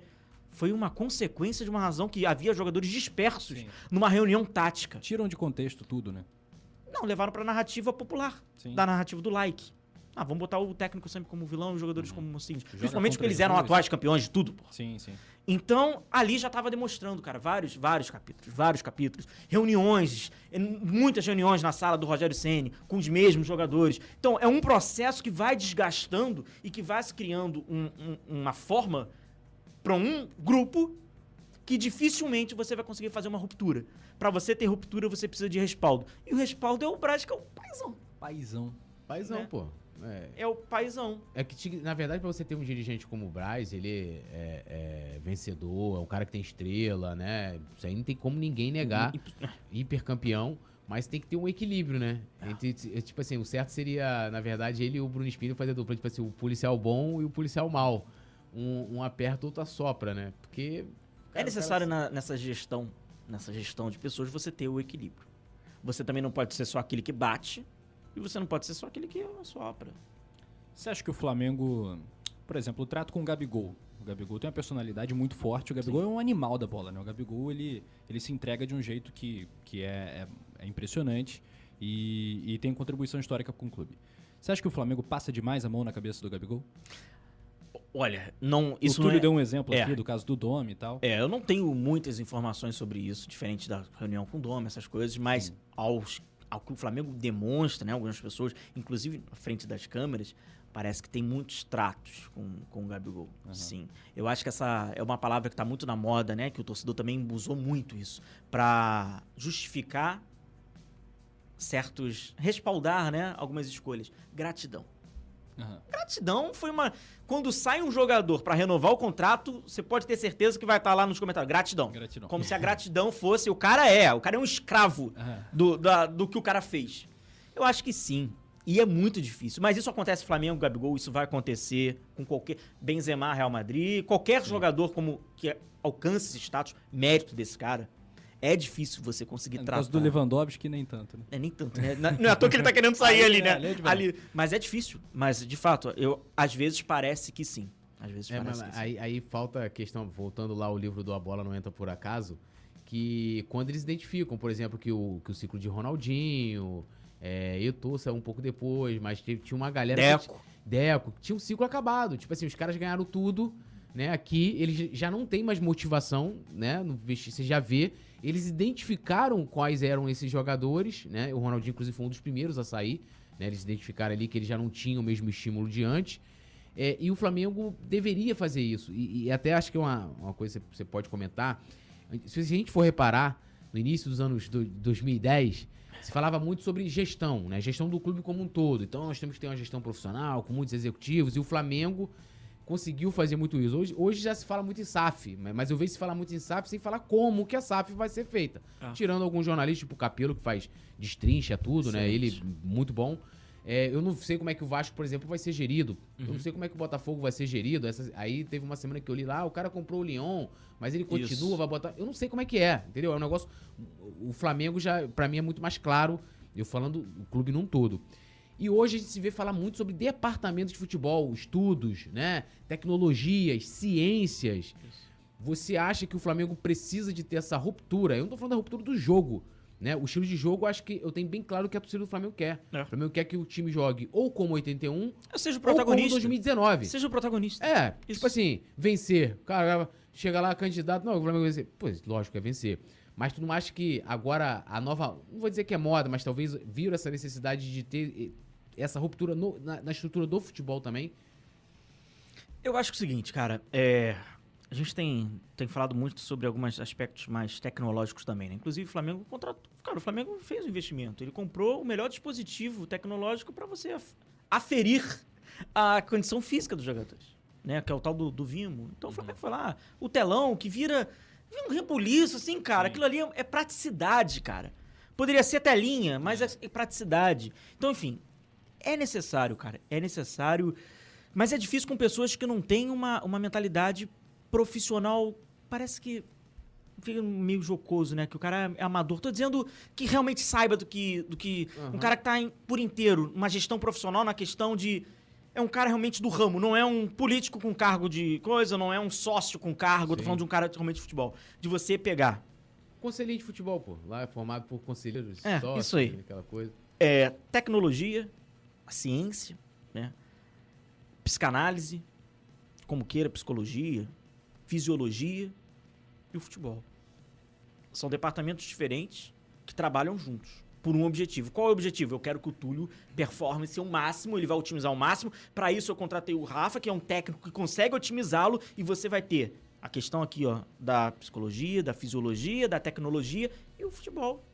Eu acho que sim. Agora, ele não é. de- As pessoas acham que ele mora pra outra também, né? Esses clubes que conseguiram fazer isso, Não, Barcelona, isso na Europa Ajax. é. Isso aí na Europa já Mas é. também não é assim, gente. É. calma, é aos poucos, mas enfim, é difícil, não é. Mas é um caminho que o clube brasileiro que conseguir fazer isso, que nenhum conseguiu ainda, vai largar, nossa. Não, eu sempre falei frente. que o Flamengo sempre precisou no departamento de futebol a mesma é, gestão que ele teve nos Na- outros setores do Na clube. Entendeu? O futebol do Flamengo, eu falo assim, ah, qual a diferença do futebol do Flamengo? Eu tô- aí eu tô falando do lance de gestão. Lógico que na época do Márcio Braga, da Patrícia não tinha centro de inteligência, era um outro... A, a- a gestão de quem tá ali, que vai tomar a decisão para contratar, que vai tocar o dia a dia, é o mesmo modelo de antes, né? É porque, assim, ó, esse dia eu tava até refletindo sobre isso, né? A gente criticou bastante o Tanuri, eu mesmo critiquei, mas talvez se não fosse o Tanuri, a gente não teria lá o Centro de Excelência e Performance, cara. Ele foi o cara que levou aquilo pro Flamengo, praticamente. Levou, que eu falo assim, levou a ideia, falou, olha, vai ser importante de ter Sim. aquela, como é que é, sei que era bariátrica, como é que era, aquela, aquela bola lá que o pessoal fazia muita O piada. Hulk, inclusive, tem uma em casa, né? É, o Hulk tem uma É, em casa e tal. Então, assim, foi um cara responsável. Então, assim, você precisou de ter um profissional que, tá, que de certa forma, tá meio que fora da caixa e estude pra falar, não, isso aqui é importante, né? E como o telão, pô. O que, que vão, vai se fazer do telão agora? Te pergunta. Netflix. Netflix? Vai passar o coluna do Fla lá. Não, Passar o pode, pode falar, vai passar o pode falar. aliás, galera, Já confere sei. o likezinho agora. Produção, joga a vinhetinha do Deixe seu like, né? Pelo amor de Deus. Deixa Like o seu like. Se inscreva aqui no canal, também no canal do William Godoy. O William. Godoy, né? William Godoy, não tem? William tem- Godoy. Não tem nenhum canal do William Godoy. É o William Godoy. Não, William Godoy Ah, do o LL, William Godoy do canal William Godoy, não. É William Godoy do William Godoy. Do canal William Godoy. Queremos trazer Mauro Santana aqui. De qual canal? Não, do Mauro Santana. Ah, tá. Porque a gente tem que apresentar ele assim. Claro. Estamos aqui com o Mauro Santana. Aí entra do canal Mauro Do Santana. canal Mauro Santana. Pô, vai ser sensacional. É isso aí. maravilhosa. Então vamos lá, deixe seu comentário também, compartilha no Twitter usando a hashtag PodFla pra você ter o seu comentário em destaque por lá também. Godoy, essa temporada é a temporada do Palmeiras? A gente tava falando ali antes. Difícil, né, cara? Fazer essas previsibilidades, mas se for, é justo que seja. Porque é o trabalho que tá tendo uma continuidade. É o melhor Conquistou- elenco do Brasil? Difícil te responder. Não, não sei te responder. É o melhor trabalho do Brasil. Aham. Disparado. Melhor elenco talvez seja otimizado por um melhor trabalho. É aquilo que a gente falou lá atrás, né? O trabalho do treinador otimiza o- os jogadores. Os jogadores otimizam. Eu acho que tem algumas carências também. Quais? Quais são os pontos fracos do Palmeiras? Não gosto dos laterais do Palmeiras. Aham. Acho, mas se adaptaram bem ao modelo de É. jogo do, do, do Palmeiras. É, o Rony trabalha como falso 9, cara. Isso mostra como o cara potencializou o time. gente. O Rony não, não seria esse, esse, esse falso 9, não, seria, não teria essa importância. É um jogador com muitas limitações. Uhum. Então, assim, é um trabalho, cara. Então, se realmente for a temporada do Palmeiras, se for campeão brasileiro, se for finalista da Copa Libertadores, é uma consequência, cara. É uma absoluta consequência daquilo que eles estão conquistando. Eles estão onde estão porque estão conquistando. Porque senão parece que não, eles têm convicção no trabalho. Não. Tá ali porque tá ganhando Sim. pra caramba. Mas, sem dúvida nenhuma, é uma consequência. É, o que, que o Flamengo de hoje tem de melhor e de pior no seu plantel? O Flamengo de hoje tem de melhor e tem de pior.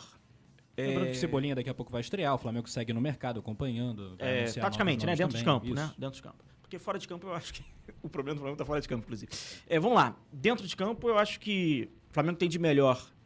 Vou dar nomes aos bois. Arrascaeta e, e, e Gabigol. Uhum. Ele tem de melhor. Nenhum time da América do Sul tem esses dois. Nem próximo Sim. a esses dois. O Hulk, perfeito, tá O lá. Hulk é muito bom, né? Muito bom. O Veiga é muito mas muito bom. Esses caras... Mas os dois estão juntos. O Veiga não tá junto com o Hulk. bom. Opa. Então o Flamengo tem essa Que dupla. bom que não tá, né? É, E que e bom o que o o- Pedro também não foi pra lá, né? Isso. Porra! E o que o Flamengo tem de pior dentro de campo, na É. minha opinião, existe um desequilíbrio em algumas, em algumas, algumas posições. Entre essas, essa lateral direita, que o que está no banco é sempre melhor que o titular. Sim. É um ciclo que a gente vai vivendo desde Pará e Rodinei. O hiato se chamou Rafinha. Uhum. E os volantes. Tá, tá complicado. E isso aí é pro jogo do Paulo Souza, é para o jogo do Dorival, pro próximo. Falta encontrar. Um jogador como o Vidal resolve o meio de campo do Flamengo? Um ano, né? Vai resolver um ano. Próximo Sim, ano vai ter claro, que contratar é. outro de novo, né? Pela idade, pela. É uma, é uma solução paliativa? Aham. Uma solução paliativa? Perfeito, uma solução paliativa. Sua opinião sobre o João Gomes? Muito potencial, muito potencial, mas precisa melhorar algo que hoje no futebol é pré-requisito. domínio, passe, domínio, passe. Uhum. E pra galera que gosta do tatiquês, o tal do domínio orientado, que é você dominar pra já colocar numa exatamente pra te agilizar, pra Sim. facilitar o próximo movimento, que é o passe. Agora, a voluntariedade dele, cobertura dele, senso de cobertura, o senso de cobertura ele é É muito impressionante, importante. cara. Nem sempre ele desarma, mas ele Sim. tá, ele tá para fazer a cobertura. Então, essa ajuda mútua, né? Então, eu acho que ele é um cara para se desenvolver. Se ele pega um técnico disposto a, a desenvolvê-lo e ele está apto também. Sim. Eu tenho que o jogador ficar perninha. Não sei se é o Claro. caso do João Gomes, tá? Tô aqui. Ah, acho até que não. Eu acho que não, mas desenvolve. Porque ele tem uma- um senso de cobertura e sabe impor a condição física. Não é um jogador violento.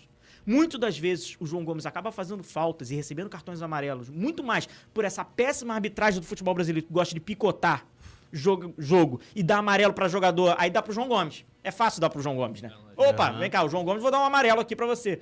O Felipe Melo, ele precisa ser uma um- precisa ser uma falta mais escandalosa pra dar. Pro João Gomes é só um pisãozinho aqui, pá. Então, mas eu acho que ele é um jogador que pode muito se desenvolver. Ah, William tá pronto pra. Não, mu- calma, pô, calma. Mas tá num processo. Já fez grandíssimos jogos com a camisa do Flamengo. Sim. E o Lázaro, que fez gols importantes em Libertadores, Copa do Brasil, um gol ali que muita gente comparou com o do Carlos Eduardo, né, em A 2013. importância pode Porra, ser a mesma, a né? O estádio, quem sabe, né?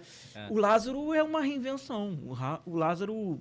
Foi o mérito né, do Paulo Souza, Paulo colocou Souza como ala esquerdo, esquerda, né? cara. Como ala esquerdo. Aham. E aí eu falo porque acompanhava a base, acompanhava Sim. o Lázaro, inclusive o Maurício, né, que agora tá no, tá no Vasco, quando ele colocava o Lázaro de, de ponta esquerda, eu falava assim, pô, o Lázaro é por dentro, o Lázaro não é... uma- Pô, o Lázaro tá no profissional, aí joga A na faixa ponta. dele era na entradinha ali da área. né? Isso, aí eu falei, pô, na ponta não vai render, o cara trabalha por dentro, não vai... Isso.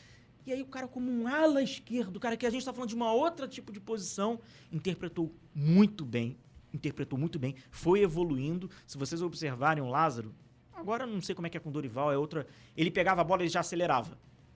Antigamente ele pegava a bola, dava aquela cadenciada. cade- Não, ele tem que acelerar. Como um, ala, o espaço tá ali, você tem que ocupar o espaço. Então, para pouquíssima idade, pouca experiência que ele tinha para fazer aquela função, ele virou um reforço do Flamengo, cara. O Lázaro, ele virou, um, ele se acho. tornou É um reforço do Flamengo. E assim, tem, cara, tá iniciando, curva de ascensão, mais um que tá para cima. Né? E o gol do Flamengo? Gol? É. Pô, difícil, hein, cara. O Santos resolve a situação? Ele tem que resolver. Ele tem que resolver. Primeiro, o, o Dorival vai resolver que o paternalismo não é o caminho para ele ser competitivo. Ele vai ter que resolver, porque se não resolver, ele não vai ganhar os jogos. Pois é, Ele vai ter que resolver. Ele resolveu, vai ser o Santos, né? Que já trabalhou com, com o Dorival. com o próprio Dorival. Então, assim, é um cara que. O que eu gosto do Santos, tá? Não é um jogador, um, um goleiro que vai fazer uma defesa espetacular, que vai sair a foto no dia seguinte. É um cara tranquilo, de posicionamento. E tem o jogo com os pés, não é essa exigência que hoje existe. E tem que existir mesmo, porque Claro. senão. Se tiver um cara só rifando a bola, você vai perder a posse da bola. E o Flamengo não quer ser protagonista, ele não quer jogar como 81, não quer jogar como 2019, ele tem que reter a bola. Ele tem um jogo que não é o habilidoso, ele não precisa ser o, o Neuer, não precisa ser o craque, mas ele tem um jogo com os pés que é o, é o que o Flamengo precisa. Eu acho que vai precisa, precisa ser ele no gol nessa, nessa temporada aí. Boa. É, taticamente falando, que, por que, que o Paulo Souza não deu certo no Flamengo? Chegou, enorme expectativa, porque depois foram criando várias teorias. Não, porque é a reformulação e tal. Mas o estilo, a formação de jogo dele não pegou no Flamengo. O lance de jogar com três. Até a torcida, por mais que tinha ah, o com sem a bola. É, porque- vamos, né, vamos tirar isso tudo? Vamos tirar isso tudo. Porque vai falar resistência, vai falar. Vamos, vamos falar campo bola, só campo bola. Faltou peça. Faltou peça. Pro que ele queria. Eu não, eu não esqueço. O Paulo Souza ele foi, ele foi apresentado, né? Em bastidor do canal. Quando o Flamengo está negociando já com o técnico, a gente já vai fazendo os estudos, Sim, né? sim, vai sim. preparando. Aí o Flamengo negociou, ajustou lá, tudo certo. Paulo Souza. 48 horas depois já estava com o vídeo praticamente pronto. O vídeo era Não será fácil para eles. Capa, Andrés e Arão. Eu tinha convicção de que. Teve, mas teve alguma postagem sua aí que viralizou. ele quando queria dois sa- volantes, Quando ele né? saiu aí com o pessoal, aí, ó, que não sei o que, ele eu já tinha, falou aí. Eu tinha convicção de que não ia dar certo com aqueles volantes. Porque eu vi a exigência do que ele queria para os volantes e a incapacidade que aqueles jogadores tinham para fazer aquilo que ele queria. Sim. Então, tava na cara que aquilo ali não ia funcionar. E o que, que ele queria dos volantes? Que eles fizessem todas as funções possíveis no meio-campo. É, ele queria o Kanté e o... Sim, são, são responsabilidades, cara. É, inclusive, o Paulo Souza ele acabou respondendo isso né, na oportunidade ao canal. Aham. Ele usou figuras geométricas. Né? Então a gente vai imaginar o pentágono, o hexágono tal. Sim, sim. O volante, ele tá no epicentro de todas essas figuras geométricas. Uhum. Que jogador do Flamengo tem essa capacidade de formar triângulos na esquerda, na direita, na frente, retenção, Tinha cobertura, proximidade? Tinha o Gerson, O Gerson Esse jogador. que é craque. Esse Gerson jogador. é Mas o Gerson a gente tá falando de uma outra prateleira. É. O André Zoara não ia fazer isso, o Thiago Maia não ia fazer isso e o João Gomes ia ter muita dificuldade pra fazer isso. O João Gomes ia conseguir fazer a cobertura, ia conseguir fazer a proximidade, mas o que o. Então, assim, tava na cara. Esse foi aquele vídeo que a gente solta falando assim: eu tenho certeza do que eu estou falando. Não será fácil, não foi e não, não ia, cara. E os, os volantes são peças fundamentais pro jogo dele. São fundamentais pro jogo dele. E a influência que eles têm no jogo do, do Paulo Souza ela é gigante. Então tava na cara que Você acha ia que ele não poderia mudar alguma coisa no conceito dele Aí que pra tá. ajustar? ajustar. Hum. Aí que tá. Ceder um pouquinho, né? CD. Aquela saidinha que tinha três Aham. e era dois, né? Que a gente chama de três mais dois. Hum. Dois jogadores pra receber de costas. Deus nos acuda, cara. Não, e uma coisa que eu observava, é, às vezes, e comentava no jogo, não sei nem se eu tô correto, mas era. Por exemplo, o time tá, o Flamengo tava atacando, né? Aí geralmente atacava ali os extremos subindo e os volantes, tipo assim, tinha hora que você viu o Arão tava lá na, na grande área adversária. Na hora de, de recompor, ficavam uns buracos, assim, absurdos, né? Uma coisa que, que ah, ah, muitas vezes todo mundo sabe, eu sempre sou um crítico do Andrés, porque, pô, né? Por motivos óbvios. E eu falava assim, cara, mas eu olhava que, a- que a- o tipo de marcação que o Flamengo fazia na recomposição ali, a dificuldade independia do volante. Porque se a gente for pegar aqui, as duplas de volante que já teve com o Paulo Souza foram várias. Várias. Ele foi testando vários ali. Vários, vários. E todos tinham o mesmo problema. Todos Sim. os jogadores. Sim. É, essa, essa movimentação, no tactiquez, chama-se vigilância defensiva. O time tá atacando pelo lado direito ou pelo lado esquerdo, vai cruzar essa bola, mas só que os jogadores ficam ali por rebote. É o nosso rebote. Uhum. Mas eles, eles não estão atacando. Eles já estão defendendo. Eles Uhum. já estão defendendo sem bola. Por isso que eles sobem. Mas aí o cara infiltra. Aí tem a questão. Cognitivo, interpretação, boa vontade, má vontade, sabe? É. Muitas coisas que fazem parte dessa prática do jogo, mas que de fato tinha- eu acho que já ia Você ter uma certa. indolência, A, dá a negligência, é. Então, então acho que já ia ter uma certa dificuldade e eram principais pilares. Eles eram pilares por estarem de fato no epicentro do, do, do campo. É muito curioso. Se você traçar o Flamengo com a bola. Com a bola e sem a bola. Com a bola, com o Paulo Souza, Aham. saindo com três, aí você libera os dois alas, você coloca o Arrascaeta com o Everton Ribeiro por dentro do Gabigol. Se você traçar geometricamente, fazer vários, você Aham. vai perceber que eles estão na paralela e no epicentro. De todos os outros jogadores. Sim. E tanto que eu falava lá no canal, né? Ele trabalha com dois oito, dois camisas oito. Ele não trabalha com cinco e Uhum. com E oito, oito. né? Que a gente tá um pouco mais acostumado. faltou o Gerson e o Paquetá, né? Ele chegou num Nossa. momento erradaço, né? É. O Paulo Souza. Cara, é tão puta de um craque na análise, é, é fenômeno. É, e assim, eu, que- eu tenho uma curiosidade de bastidor falando mais de você, lá do pessoal e tal. Boa. É, como você acompanha o jogo? Você deve assistir VT do jogo, não sei se você assiste duas, três vezes, como é que é? Papel e caneta, no celular, no bloco de notas, você faz as suas anotações como? É, é bem simples, cara. É mais simples que a galera imagina. A gente tem lá, realmente, a gente acompanha lá pela TV e tal. E aí eu já vou. Eu vou. A minha análise, né, do que eu preparo pro jogo, ela já vai sendo de imediato, conforme vai acontecendo. Eu não preciso rever. Só se tiver uma dúvida pra pegar. A galera. Não- pode fazer errar um nome. Se você usar 10 minutos de um vídeo, falou tudo certinho, mas se você trocou Ah. Zé por não sei quem É. já era. Então, assim, é mais uma dúvida, mas já é de, de imediato, né? Entendi. Porque a questão de, de essa. Passa por essa experiência, né? De você ver no estádio. Quando você vê pela TV é muito mais fácil, porque você tá dependendo só da imagem. Então, eu, eu nem gosto de fazer análise por, por jogo de televisão. Sim. Porque eu fico escravo Desespera. Pô, daquela abre imagem. um pouquinho assim, Abre, imagem, abre, é porra. muito fechado. Tem alguns É. estádios que são péssimos pra É, analisar jogo de futebol. O Mineirão é um deles. É Sim. muito fechado. Aham. E o da Arena já é. Já eles abrem um pouquinho mais. Então, enfim. Qual arena? A da Arena do Atlético Paranaense. Ah, sim, da Arena da Baixada. já é um. é. Já, e já é um pouco mais alto. Mais do altinho, Corinthians também Corinthians é facilita um pouco a, a visibilidade pela TV. Mas é isso, é bem rápido. Então é bem fácil. E aí depois a gente pega alguns tópicos mais importantes, porque dá pra fazer de uma hora, né? Mas o cara não tem Aham. paciência lá no canal. Não, tu faz teus vídeos o quê? 10 minutos, eu faço em média 10 minutos, 10, porque 20. é a média que a galera gosta de assistir. Sim, sim. Se o cara ficar meia hora, eu faria de meia hora. Você faz pauta? Não, Tópicozinho? não, não. Vai no É, ao vivo? Nem texto, nem nada. Legal. Liga lá a câmera e vamos, Sim que é vamos lá. É, Maneiro. essa espontaneidade eu Você acho que que edita seus vídeos? É, eu sou eu que edito. Por isso, quando fica mal editado, a culpa é realmente Ah, minha. tá. O responsável O sou eu. William Godoy é redator, é o, é o apresentador. Eu sei como é que é isso. É, mas eu tenho, William Godoy do canal William Godoy. eu tenho um prazer, cara, absoluto prazer, assim, de fazer todas essas tarefas, assim, de cons... um dia, quem sabe, né, a gente não consiga Sim. Terceirizar, mas você chato, porque a exigência É, é, muita, e muita, assim, a gente trata com muita responsabilidade, né, aquilo que a gente faz, aquilo que a gente fala pra cravar alguma coisa, pra trazer de fato uma informação. Eu sou aquele cara que apuro com um, aí quando faz a notícia, né, apura com um, confirma com o outro. Aí a notícia já foi embora, pô. O cara já deu.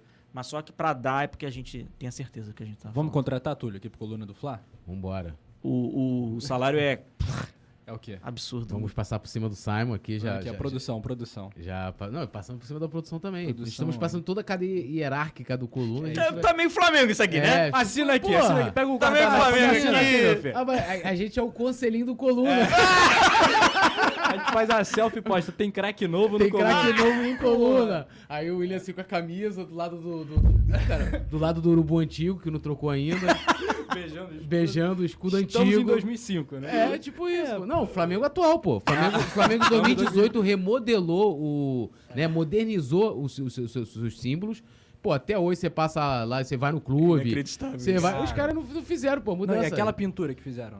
Ah, aquilo é horrível, né? Aquilo, aquilo, Você o quê? viu? a coisa do É. Vasco, aquilo ali? É. Mano, não dá A aquilo linha ali. diagonal Pô, ali. linha diagonal. O Flamengo é diagonal onde? Ah, ele Tu vai na mal, hein? arquibancada ali, ainda vai ter um preto que chama atenção. Pô, aquilo é absurdo. Clube, pô. clube família, né? Esse, esse, esse ambiente Ah, familiar. Não, cara, eu fico mundo. pensando assim, o cara que desenhou, porque se vamos supor assim, o Túlio, tu lá no Flamengo, eu sou o vice-presidente do Flagávia, que é o cara que cuida daquilo ali. O cara chega pra mim com aquele desenho. Eu ia, eu ia perguntar quem foi que fez, pra não fazer mais. Porque ele fala assim, se for funcionário, já vou demitir, irmão.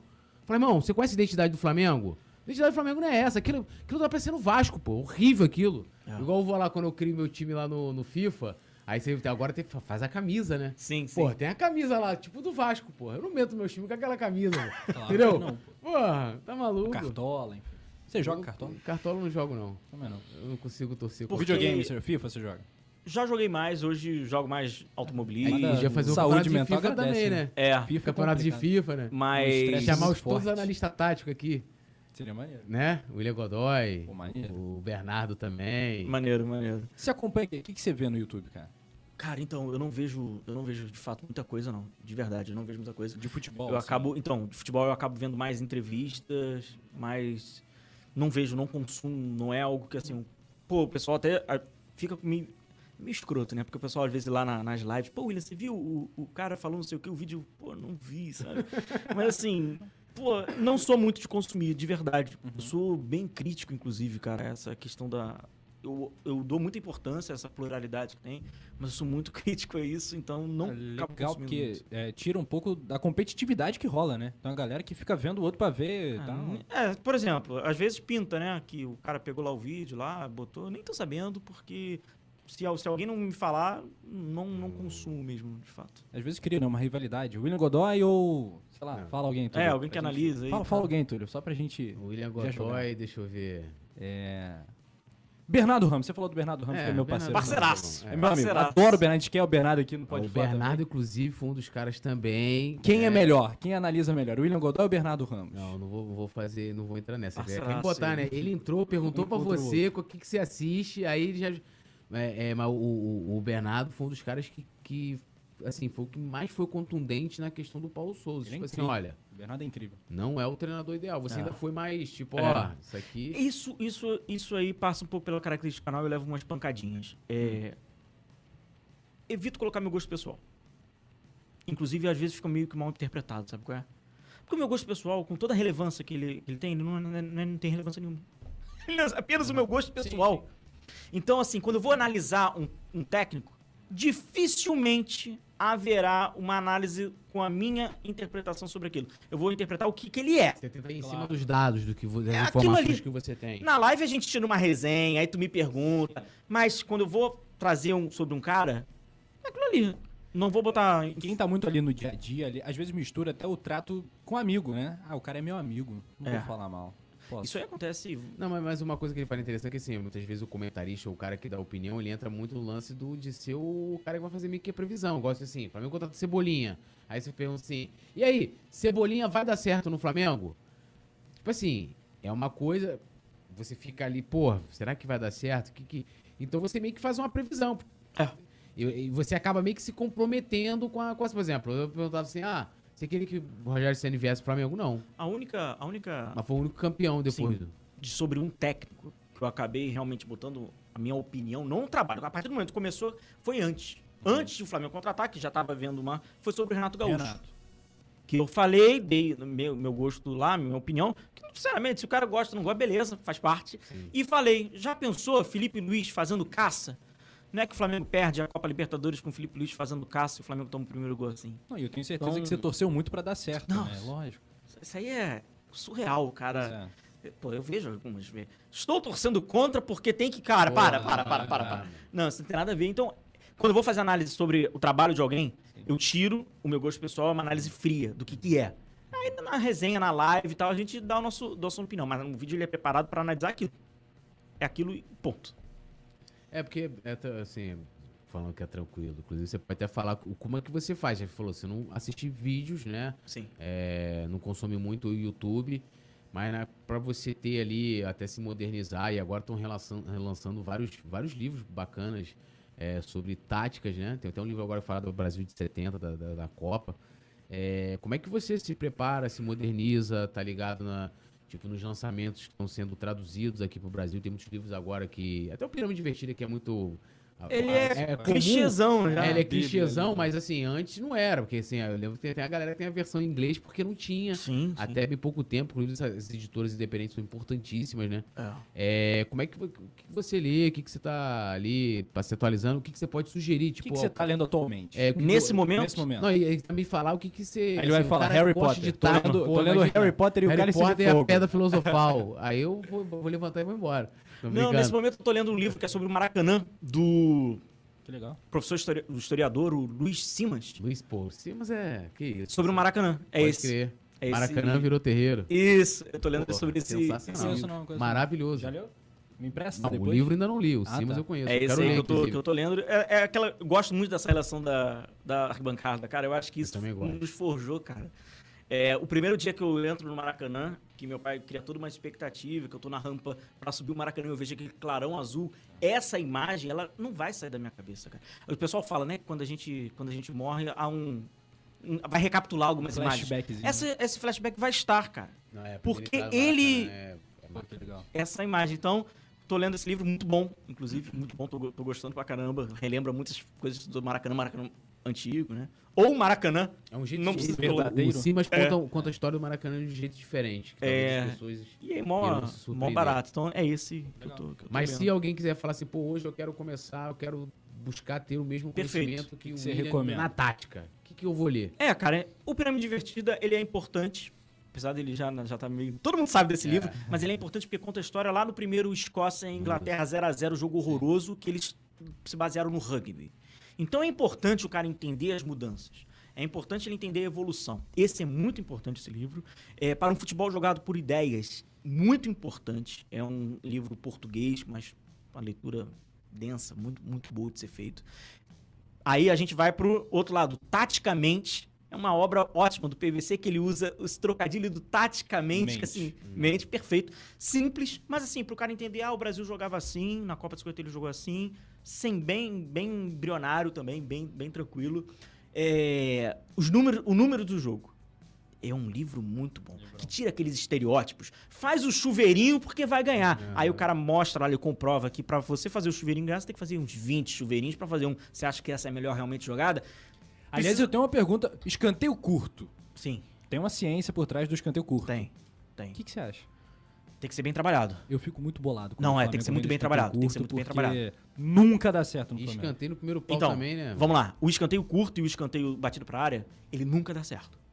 Só que a nossa memória afetiva grava os que dão certo. E a O gente trata isso do como. O gol do Angelim. A gente trata isso como uma regra. É. Mas pra bater um escanteio pra dentro da área e funcionar, você tem que bater uns 15, 16, 20. É muita coisa.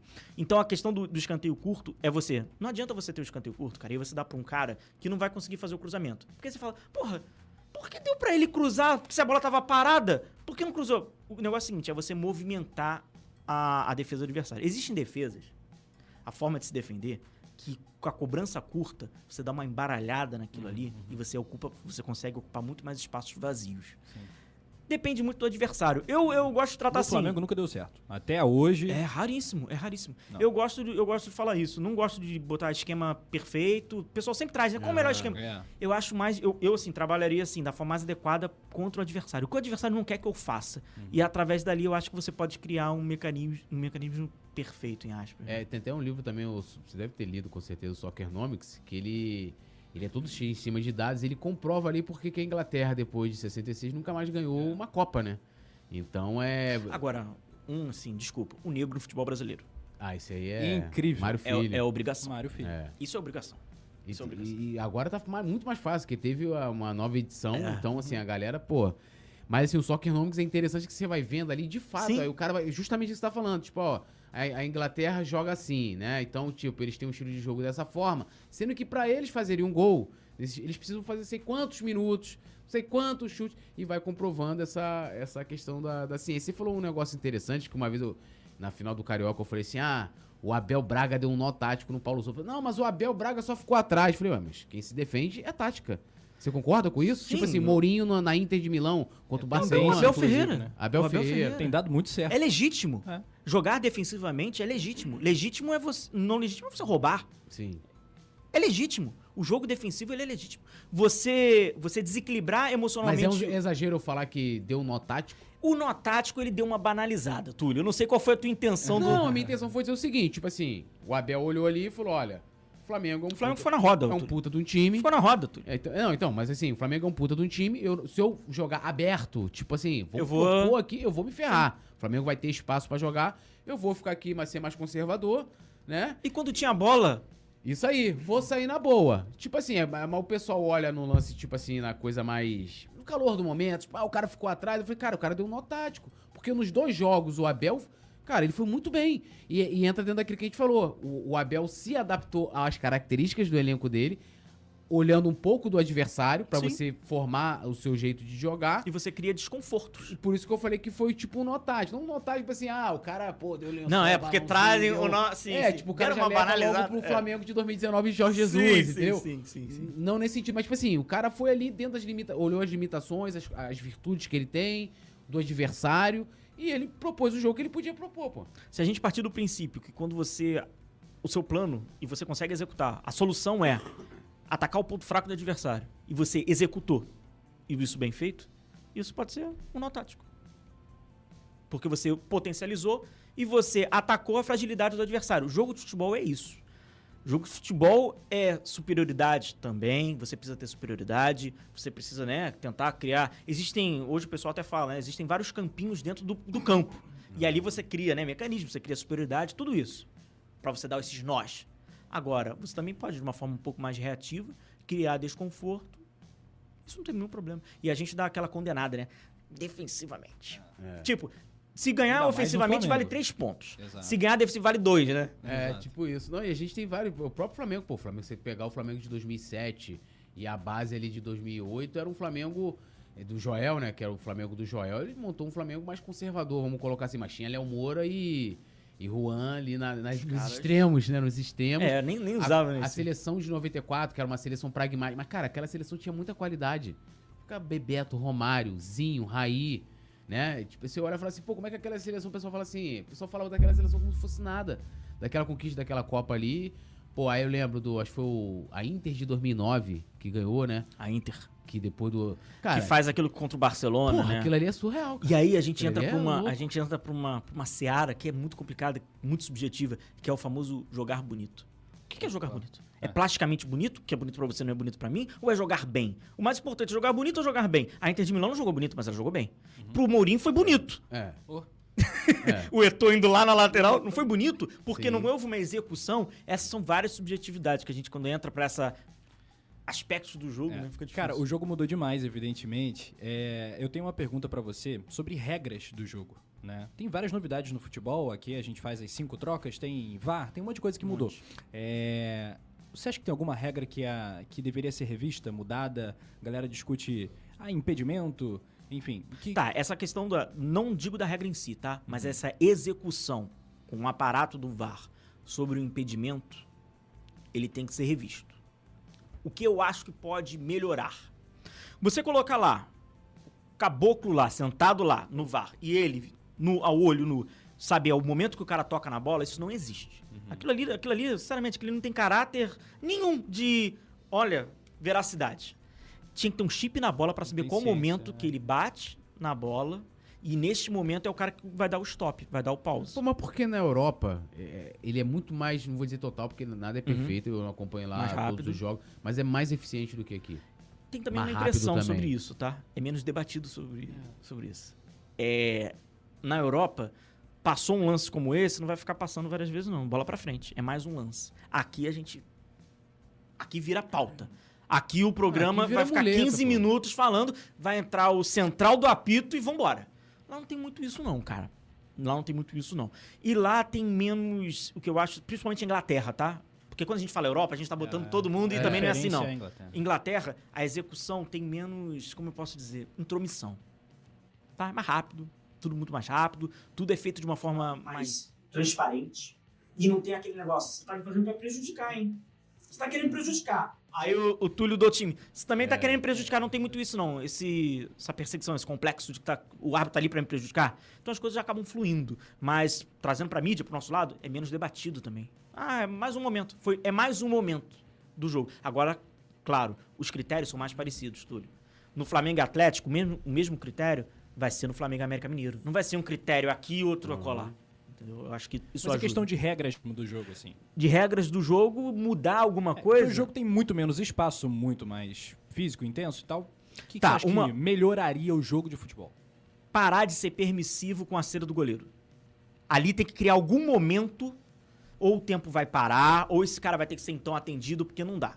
Isso aí virou uma vagabundagem já. Uhum. Método para parar o jogo é o goleiro não ter nem precisar participar e ele, e ele cair ali. Aí você tá falando do Diego Alves, pô. É. Por Todos mais que você tenha descrito todos os Diego goleiros- Alves, isso Não, não são me todos remete os à Copa goleiros. Libertadores da América e irrita São profundamente. todos os goleiros. É um porre. Virou um mecanismo. Virou um mecanismo. Você agora não precisa mais ter a bola para esfriar o adversário. Sim. Você tem o teu goleiro para tem que fazer alguma É coisa com aquilo ali. Então eu acho que isso precisa ser, ser revisto. Eu acho que não tá dando. O futebol tá. A gente tá perdendo o futebol. Eu vou pro estádio não é pra ver o meu goleiro fazendo. ficar lá Sim. girando. É bacana, cara. É lindo. Mas, cara, não, isso não é jogo. Eu Claro. acho que tem que ser, tem que ser revisto isso. Agora, de resto, assim, não vejo nenhuma regra. A questão do, do impedimento é mais como o VAR pode auxiliar, Sim, né? sim. É, o- Os americanos, né, os estadunidenses, né, que são os reis do entretenimento, eles reclamam do futebol, né, é, que tem pouco gol, às vezes sai um jogo 0 a 0 pô, o cara tem aquela experiência frustrante, porra, 0 a 0 resolve nos pênaltis. Eles inventaram um shutout, né? É, Lembra o shutout eles inventaram? Anos 90, a É. Major League Soccer, o cara pegava a bola do meio campo e podia sair correndo. Pode crer. Tosquíssimo aquilo. É hor- horrível. É. Claro que a gente é, ama o futebol do jeito que ele é, mas você não acha que tem nada que a gente possa fazer pra melhorar o jogo, além dessa questão do goleiro? Eu acho que a gente agora tivemos uma, uma evolução boa do jogo, que é não precisar sair da área no tiro de meta. Eu acho que isso aí a gente tá passando por uma nova fase do jogo. Isso o cara, bastante. isso é, É, outra coisa. bem, gente. isso é bem. outra, o jogo fica muito mais agressivo. Então assim, cara, de verdade não vejo nenhuma lateral com Tá pé, legal. como algumas pessoas já falaram. Gente, lateral com pé vai ser muleta pro time que não tem recurso nenhum jogar tudo pra dentro da área em qualquer lugar. Então assim, eu não vejo, cara. Eu acho, não sei se O talvez futebol já dá super certo na Premier League, Talvez na eu Europa. esteja- Falta técnico mesmo. Talvez, bom é, talvez eu falta esteja sendo aqui, né? conservador ou Uhum. excesso tradicional, mas eu acho que tá tudo muito claro, tá tudo É. muito bem Tá indo feito. bem. Tá indo bem. É, eu, ah, eu queria te perguntar o seguinte, na verdade, assim, eu tô Eu queria perguntar pra galera se você já deu like aqui no Não, se vídeo, não se deu já tá like, inscrito vai nos canais. diabla. Né?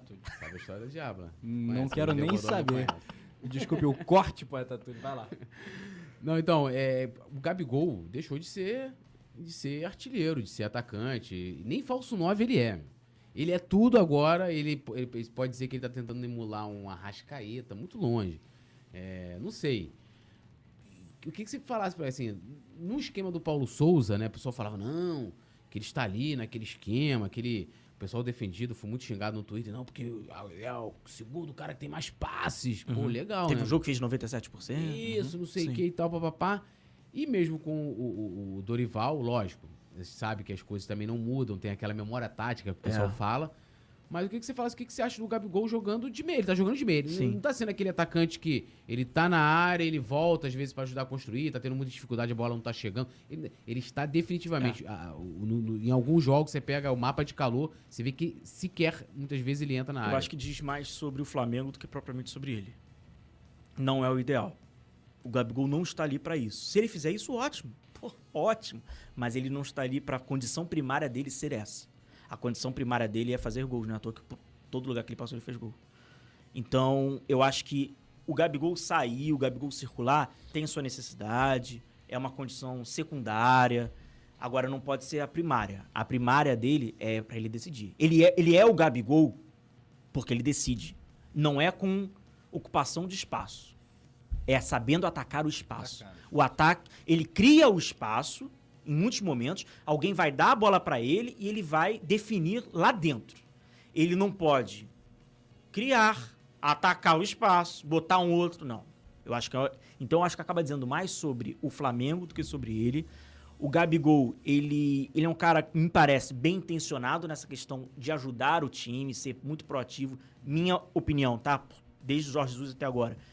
É um dos jogadores mais inteligentes taticamente do Flamengo. Ele é um jogador inteligente, só que ele vem no estereótipo do. É Lil Gabi? É eu Lil tô Gabi, fora Lil- dessa. Lil Gabi. Entra eu achei que era essa a pergunta do Túlio, se você tinha curtido a nova música do Lil Gabi. Nem ouvi. Ah, tá. Então, assim. É, não perca seu tempo porque a música não é, É. porque nem a música é ruim, é porque a letra não faz sentido. Então, Confiando no, no gosto musical. Eu, Que é bom, eu só sei que tem um negócio de pescoço, pescoço, não é É, isso? porque do Pescoço. nada entra, sei que lá do Flamengo, é, como é que é? Ouro no pescoço. camisa O que, é que tem a ver? é. Jogo no Flamengo, ouro no pescoço. O jogador não joga com nem. Hoje em dia nem Eu nem sabia que tinha o Flamengo. Já gostei. É, ele tem Flamengo na letra? Botou, botou, botou. Quem sabe vai ser, né? Enfim. Aí tem uma hora que ele fala, eu vestido, é, vestido É que pra eu jogar. sou camisa é- nove. É, é, eu sou camisa 9, ela de gueixa. Tipo assim, Só posso sexta-feira. só posso É, sexta-feira. Hoje eu tô no trampo, só posso É, sexta-feira. se tiver jogo no sábado, ele também vai, né? Porque aí, no caso, tem que se concentrar na sexta. Tipo, é o caso, né, cara. de, de muitas vezes que o Campeonato Brasileiro agora, pra muito joga sábado, né? É. Que raiva.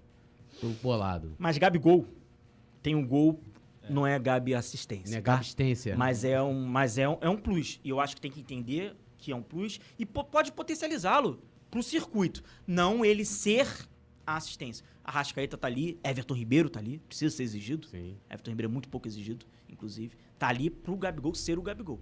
né? Agora, se ele consegue fazer as movimentações, ótimo, um jogador muito inteligente, ocupa os espaços, mas não dá pra ser como condição primária. Que tem sido, de fato, tem, Tem sido. sido. É um negócio assim, é, é- é absurdo. Não sei se daria pra resumir, assim, na sua opinião, e aí, lógico, a gente falando aqui, pegando, a gente não vai, a gente não vai pegar aqui os bastidores, a, a frigideira que a gente sabe que o Flamengo, o Flamengo, na verdade, é um forno, Pô, né? É, mas assim, por que o trabalho do Paulo Souza não deu, não deu certo no Flamengo? Eu sei que você explicou a questão do meio, né? Do, ali dos volantes, né? Da dificuldade que ele ia ter por não ter jogadores com aquelas características. E aí ele não conseguiu se adaptar a uma É, nova coisa. mas teve. Você acha que foi isso foi Agora vamos falar do fora? É, porque. Não, porque. Não, eu, eu ia te perguntar, porque no final da passagem dele, até por isso que eu tô fazendo essa pergunta, ele mudou o esquema ali. Ele passou a Sim. fazer uma linha, de fato, com quatro defensores. Tipo, ser mais conservador. Aí era 4-2-3, alguma coisa. Isso. Que aí revezava com não sei o que lá. Ele. Então ele tentou mudar de certa forma, tirando aquele negócio de vou jogar com três zagueiros, com ou sem a bola, blá, blá, Aham. blá. Tem que fazer sempre esse parênteses, porque não, mas porque com a bola ele jogava assim, sem. Entendeu? Mas você acha que isso, essa questão lá do meio de campo foi o mais importante ou teve algum outro Taticamente, eu acho que sim. Acho que sim. Tecnicamente, eu acho que os jogadores est- estão, não vou usar estavam, estão mal, tecnicamente. Então, eu acho que aquele lado que um vai potencializando o outro. Tem a questão fora do campo, eu acho que tem uma resistência, tem uma certa resistência. E aqui a gente precisa do vencer convencer vencendo. Não é normal, na minha opinião, o Flamengo fazer contra o Palmeiras, contra o São Paulo e contra o Atlético Mineiro grandes jogos. Tô falando do recorte do Paulo Souza. E no jogo da quarta-feira, sabe aquele jogo do fundo? Aham. Fazer um jogo ruim.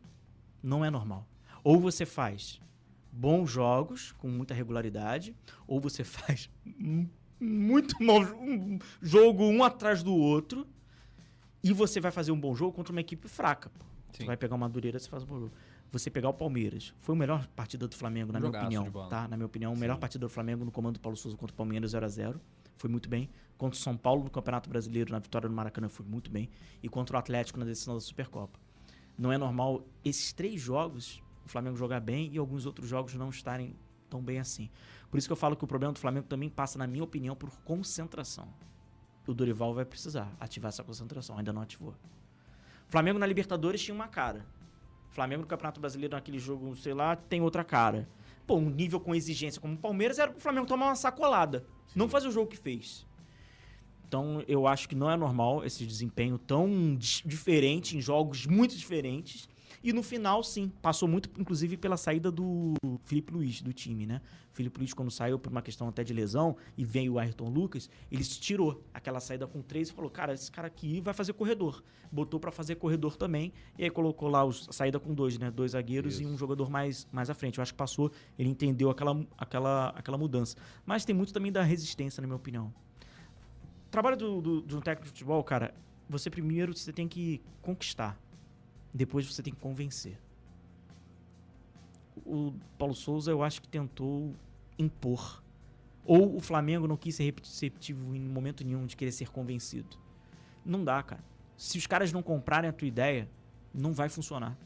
É melhor um treinador mediano, com um bom elenco, que cobra, compra a sua ideia, do que um ótimo, apesar de nenhum desses serem, tá? Nenhum desses. Dome, nenhum disso. Nenhum, nenhum. Paulo Souza. Melhor do que um ótimo, um Pep Guardiola, com um elenco que não quer. Então acho que passa por esse processo de conquista, de convencimento. Técnico é mais do que um cara que vai escolher uns jogadores e vai trabalhar no dia a dia para formação tática. É um, é um gestor. Ele tem que convencer, ele tem que conquistar, ele tem que agradar e tem que vencer. Você acha que o nível do futebol brasileiro, comparado a temporadas anteriores, comparado a, outra- a outras ligas, você acha que a gente está num nível bom? Em que prateleira o futebol brasileiro tá hoje? Ah, vamos colocar um recorte de 5 anos? Eu gosto de trabalhar assim, 5 anos, igual o jogo, né? O pessoal De fala, 2017 pra cá. É, William, Ah. Flamengo evoluiu um jogo. Sabe aquele jogo que o Flamengo ganhou? Porra. O cara pergunta, o Flamengo evoluiu? Ah. O Flamengo não é Pokémon, meu camarada. Pra gente chegar assim e falar, evoluiu. Vamos pegar um recorde de 5 jogos, então vamos pegar 5 anos? 5 anos, tá Tá bom? bom, tá bom. Acho que tá, tá bacana, né? Melhorou, cara. Melhorou. E a exigência do torcedor pra assistir melhorou. Sim. Eu acho que estamos atrás quando você fala Inglaterra, não vou pegar porque Não, não questão dá. financeira também. É. Mas vamos pegar o sul-americano, o mercado sul-americano, vamos pegar aquilo que está mais próximo da gente, apesar de querermos ser o, como é que é, Bayern, né? O Bayern das Américas. Baia das Américas. Eu não quero ser Baia, não. Não, eu, Flamengo das Américas eu tô feliz, pô. Eu tô feliz. galera- Mas a gente demite ainda muito técnico, cara. Saiu há há pouco, né, um, um, um- ranking, né, dos países que mais demitem treinadores, a gente tá em segundo, tá ali, atrás da Bolívia, cara. Então, então assim, isso responde muito, né? Sobre. Mas a gente tem mais poder aquisitivo do que os outros, É, então a gente consegue fazer boas contratações. A gente tá- tem melhores produtos, matéria-prima nossa tá melhorando, mas tem muita coisa ainda pra pra melhorar. Não vou nem comparar com. a- Tá Você assiste muito futebol internacional. Muito. Você acha que o Campeonato Brasileiro é melhor ou pior que o francês, por exemplo? Pior, Pior que o francês. pior.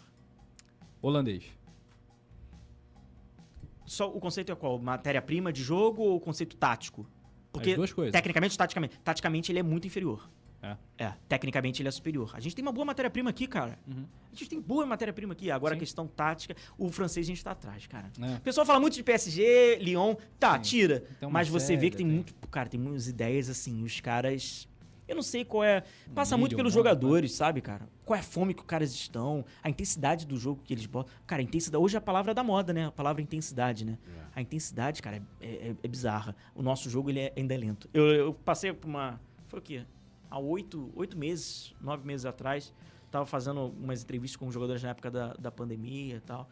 A grande maioria falava assim pra mim: William, é a intensidade, é a velocidade. Teve um, não sei se as autoras eram, enfim, não vamos falar nada. Falou assim: cara, eu fico esperando a bola chegar em mim, era um volante. Não chega. Ela demora demais pra chegar em mim. Eu já tô posicionado há muito tempo e ela não chega. E eu tava acostumado com uma, uma velocidade. Então, assim, a intensidade. O nosso jogo ele ainda é um pouco lento. Ah, mas é lento por quê? Pode ser lento porque eles hesitam. Mas por que eles hesitam? Porque eles não têm convicção. Por que eles não têm convicção? Porque troca técnico de 3 em 3 meses. Aí eles ficam com aquela, cara, o que, que eu tenho que fazer agora aqui mesmo? O que, que esse cara quer? Ah, tá. É complicado. É... Jogo de futebol, 90 minutos, eu falo assim, é... é a consequência de uma preparação. Aquilo ali não é por acaso. Os acertos acontecem porque aconteceram durante a semana. E os erros acontecem, estão acontecendo, acontecendo, porque acontecem durante a semana, né, cara? Qual foi sua maior emoção com o Flamengo? 2019, gol do Gabigol, sem dúvida É. nenhuma. Pode tirar? Pode tirar? É, tira esse, que esse é meio... Eu acho que esse é o concurso, né? Todo mundo que vem aqui deve falar isso, né?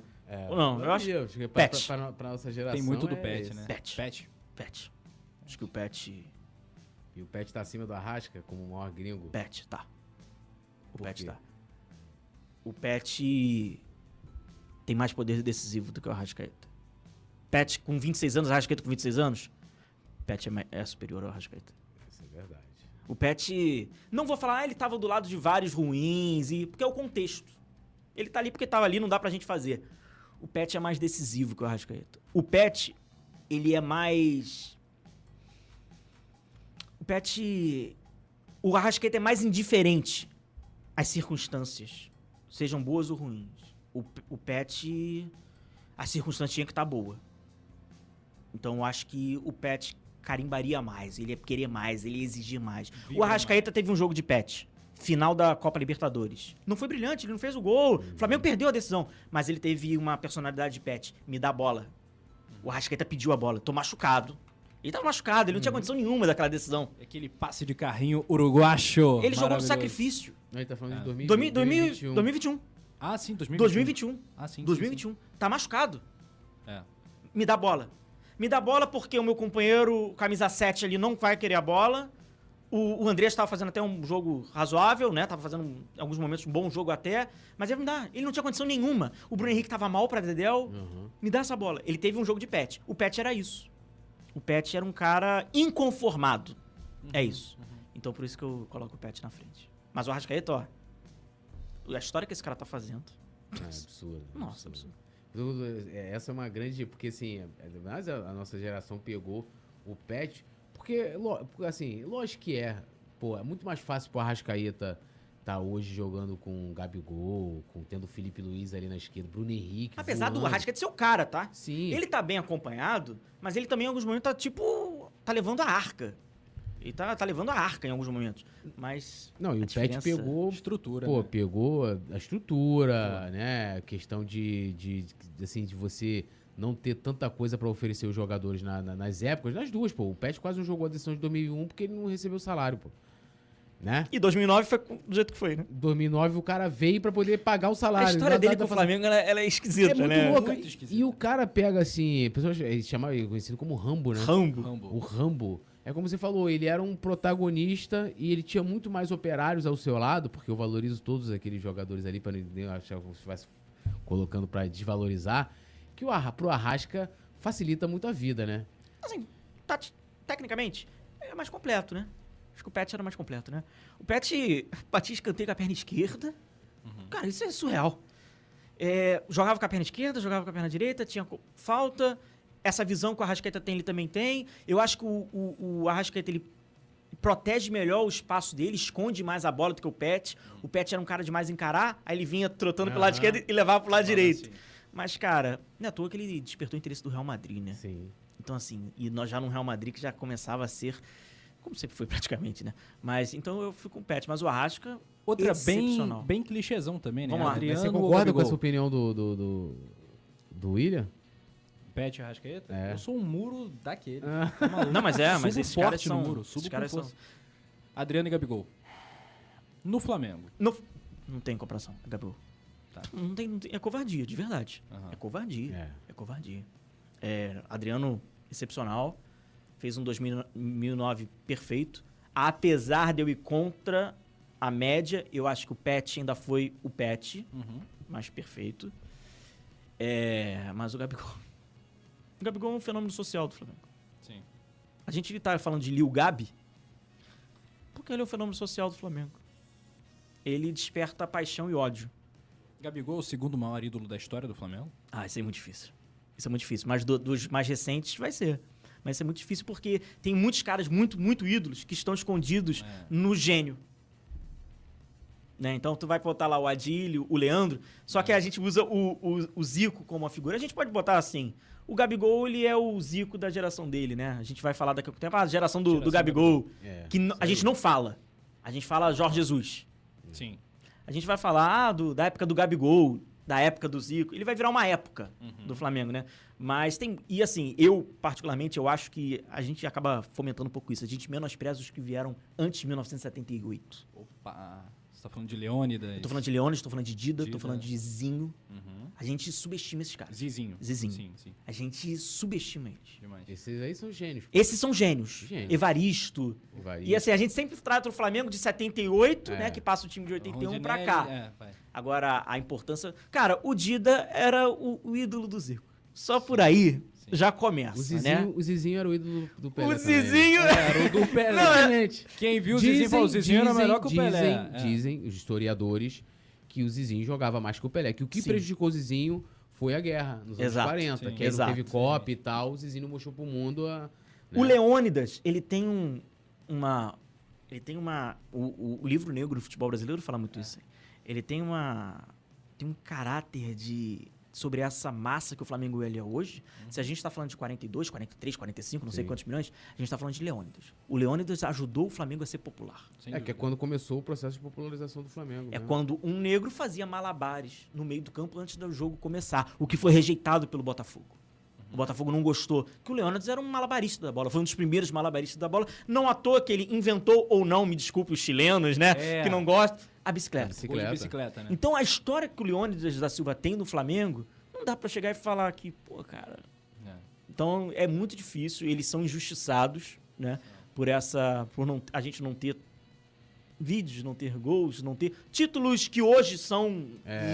Né? Flamengo ganhou um octogonal, que foi muito É. importante, ganhou o Rio São Paulo, mas hoje é tudo.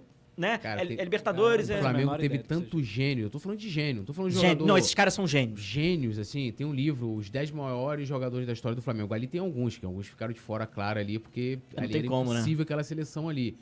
Mas, cara, assim, são muitos jogadores muito bons. Muito Muitos. bons que acabam. Que é o, é o tempo, né? E fora também, cara, assim, figuras importantes que tem uma importância. Por exemplo, cara, pra mim, Mário Filho é um ídolo do Flamengo. A alguém falar pra mim que não é, vou falar assim, é maluco. A importância que ele tem na construção da Porra, identidade do Ari. Barroso. Irmão, É. eu, ah, Ari Sem Barroso era músico, radialista e tal. na- tinha aquele jeito de narrar. O que o Ari Barroso fez pelo Flamengo é brincadeira. Trouxe Modesto Bria pro Flamengo. Modesto Bria que foi, foi importantíssimo pro Zico. Né? O, cara, o cara ia pro Paraguai trazer jogador pro Flamengo, pô. Tá, tá maluco, entendeu? Tipo, Ja- Jaime de Carvalho. Eu falo assim, Sim. ó, os, os caras têm que ter estátua no Flamengo. Carlinhos. Pô, Carlinhos, né? tipo, Muito mais valorizado do que, do que foi. O cara foi. é, O cara era gênio jogando. E como técnico, é subvalorizado. O Carlinhos, pra mim, tipo assim, você vai botar aqui, você pode falar aí tua lista, mas a gente tem no Flamengo Flávio Costa, acho que é o que mais Costa tem. que mais treinou. que mais treinou o Flamengo. É. Você tem Freitas Solis, que era conhecido como o Bruxo. Sim. O cara era tática, meu irmão. É outra parada. É, a gente tá falando tipo, de um outro. Outro patamar. É. Aí você tem Cláudio Coutinho. Coutinho, você tem O Carlinhos. Carlinhos. Tem que botar o violino aí. Carlinhos, né? É, que pra mim tá muito acima de Zagallo. Acho que a, a história de Zagallo como técnico do Flamengo, pra mim, se marcaria em 2001. Mas Sim. as outras passagens dele foram muito ruins. E o cara JJ. é muito, tipo assim, mano, o Carlinhos é bicampeão brasileiro pelo Flamengo. Entendeu? E assim, Deu ruim, chama o O, Carlinhos. o Carlinhos, o Carlinhos, eu acho que ele entra, ele entra naquela, naquele grupo da, da paixão, Coutinho. O Coutinho também era Sim. gênio. da paixão rubro-negra, que é quando entra o Leandro, Aham. que ele sobrepõe a questão do trabalho, é, eles são a Que eu acho personificação que é onde entra muito o Adriano. O Adriano, O Adriano, é, o Adriano é a caricatura. Eu não tô colocando caricatura como se fosse algo. pejorativo, né? Mas Pejorativo. como um desenho, né? Como, como uma um desenho Sim. do torcedor do Flamengo. Tipo, é um Isso. cara de origem pobre, negro, Ele é um dos nossos. que isso aí, que deu, que saiu do subúrbio pra dar certo lá na, É. na- na- saiu da quebrada pra dar certo na Zona Sul, quebrada seria em São Paulo, mas saiu do- daqui do subúrbio pra dar certo, né, num, num grande clube, num gran- grande, grande clube, Opa, no mundo, tu. né? É, Sim. deu aquela embolada agora. É, num grande clube e, e no mundo, né, cara? Virou imperador. E eu acho E que é mais? onde E o Gabigol mais? perde. É, e saiu do Flamengo execrado. Sim. O Gabigol é muito Execrado. SP, né? É. O Gabigol não é revelado pelo Flamengo, a gente sabe como a gente tem essas relações, né, dos jogadores, né, identificados, mas Questão dos crias, né? É, Que, que, aliás, é não são os crias, são os cria. os cria, Os cria. tem, tem um pouco, tem É. um pouco disso, sim. Pô, mas o muito. Gabigol, uma vez eu, eu fiz até um texto com esse título aí, o pessoal queria me bater, mas o pessoal não entendeu. Eu falei assim, Gabigol é o cara que mais vive o Flamengo. Vive o Flamengo no sentido de que ele é muito vibrante. Sim. Tipo, ele, ele, tá, ele rege a torcida, ele o escanteio, ele, ele, ele comemora, ele. na- sabe, é, é uma coisa que poucos jogadores. Se você vê assim, tipo o Zico, né? Que o Zico falava assim, que pra mim é muito impactante, falava assim, eu fazia questão de correr pra geral. De torcer com, a- com, com, com o pobre lá, com o cara que eu sabia que tinha uma dificuldade de. Porque ele sabe da importância que ele tem. Talvez eu acho que o Gabigol ainda não saiba. essa como você falou, por mais que ele tenha virado esse lance, a questão social, dele, né, imprimir muito... Eu acho que ele faz de uma forma meio intuitiva, sabia? É, isso aí, é, é- é- talvez Ele curte o momento, mas eu torne- acho que ele não faça- mais genuíno, mas ele É. deveria ter noção, pô, teve até o livro que eu esqueci agora, Dudu Monsanto escreveu o livro A Virada, da, que é um livro contando os bastidores da Uhum. formação daquela equipe, que aí demonstra muito da importância do, do paizão Marcos Braz pra trazer o Gabigol, né, porque o Abel era contra, ele Contra. falou, não, cara, se ele der problema, eu dou, eu dou conta e tal, papapá. É, e o Gabigol não quis dar entrevista pra aquele livro. E ele tinha que dar, cara, porque, sabe, aquilo, aquele livro amanhã vai contar a história Sim. da, da, da era do era Gabigol, como teve a era do Zico, né? Tipo, então assim, o Gabigol ainda não tem muito noção. Ele vence a Copa Libertadores. E o que, que ele faz? Ele entra no vestiário porque ele tava com uma dor, não sei o quê. Não, ele não.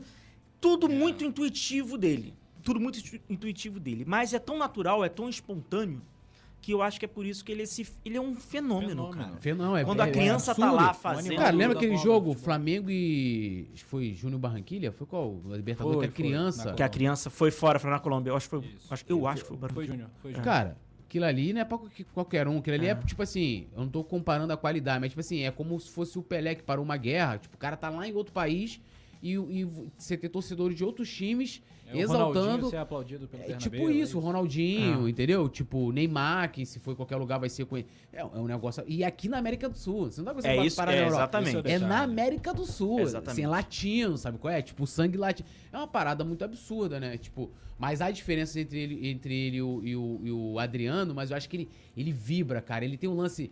Ele incorpora o deboche. É porque ele, é- ele gosta de trap, né? Ele tinha que, ele tinha que ser sambista, pô. Tinha que ser funkeiro. Pô, se ele tinha que fazer um funk. funkeiro, parceiro, Porra, entendeu? Tipo assim, aí ia ficar do cacete, mas eu entendo as Se raízes fosse dele. MC, eu super Gabi- respeito. MC Gabigol, irmão. Eu super respeito as raízes dele, mas, pô, se ele. Imagina, Gabigol cantando um funk, um samba. Gabigol fazendo a participação, sei lá, com. Vamos pegar aqui. Bochecha.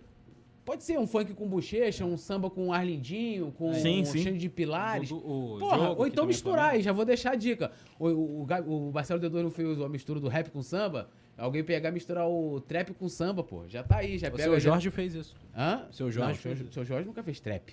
Fez. Que Tem trap a que ele música. fez? É a mistura de trap Qual? com samba. Qual é a música? Ah, você quer que eu saiba o nome da Não, música pô, do seu não Jorge? tem. Seu Jorge é, é também, é o samba e tal. É não uma tem mistura rap. de samba com trap. Você vai ver isso. Vou te mandar essa música. Manda pra mim, que eu não tenho isso. Vamos, não. vamos pras notas? Vamos, aliás, não. Primeiro é um ou outro. A gente vai te dar duas opções e aí você... Esse é aquele momento pra deixar o, o convidado Aquele para o ímpar? Aquele para o ímpar Ah, vamos lá. Precisa justificar ou como é que é? Você pode Não, sem, é, sem, Se vocês, sem se vocês quiserem justificar, eu justifico. Só não Mas- vale muro. Não, não, não tem Vamos muro lá, não. Poeta Turista vai compartilhar a telinha comigo aqui. Você quer começar? Pô, se quiser que eu comece, Para o eu começo. Não, Você pode começar, eu vamos aqui com o Brau. Quem guarda as piores Tá aí, mobilizado. Então tá. Eu geralmente eu, eu sugiro as coisas mais polêmicas, entendeu? Bom, assim é bom, assim é bom então. Bruno Henrique ou Everton Cebolinha? Ah, o Bruno Henrique. Mas se eu quiser justificar, Everton Cebolinha vai vir, vai dar uma dinâmica e tal. Mas o Bruno Henrique pela história, tô pegando pelo contexto. Bruno Como Henrique. jogador, como jogador. Valências de Bruno Henrique. cada atleta. Como ponta, Everton Cebolinha. Se for pra não colocar como ponta, eu coloco o Bruno Henrique. Mas se for pra fazer função de ponta, é o Everton Cebolinha. Agora, como segundo atacante, como jogador, Bruno Henrique. Boa. Mas no geral eu vou de Bruno Henrique. Jorge Jesus ou Abel Ferreira? Jorge Jesus. Isso aí ia ser fácil, sabia? Domenic Turren ou Paulo Souza? É. Domenic. Cara, qual o critério, cara? Qual o critério assim É o gente critério ter? que você quiser. Tá, vou de Paulo Souza. É, vamos Com lá. convicção zero. essa. Convic... É. Imagina que a gente tem um encontro Você aí. sabe que isso é um corte que vai te prejudicar um O, monte, o né? Domi era mais vulnerável defensivamente, me apeguei a isso, tá? O Domi mais vulnerável defensivamente. É, eu acho que o Paulo Souza jogava até pior do que o Domi na fase ofensiva, mas eu tô tentando pegar um equilíbrio nessa. Eu acho que o time do Paulo Souza ainda é um pouquinho mais equilibrado do que o do Domi. E tirei o Flamengo. Coloquei meio que na carreira. O trabalho dele na Fiorentina é bacana pra caramba do, do Paulo. E o Domi só tem o New York City. Bateu recorde lá de fazer gols e tal. Mas A gente, a gente vai ter um embate. convicção zero.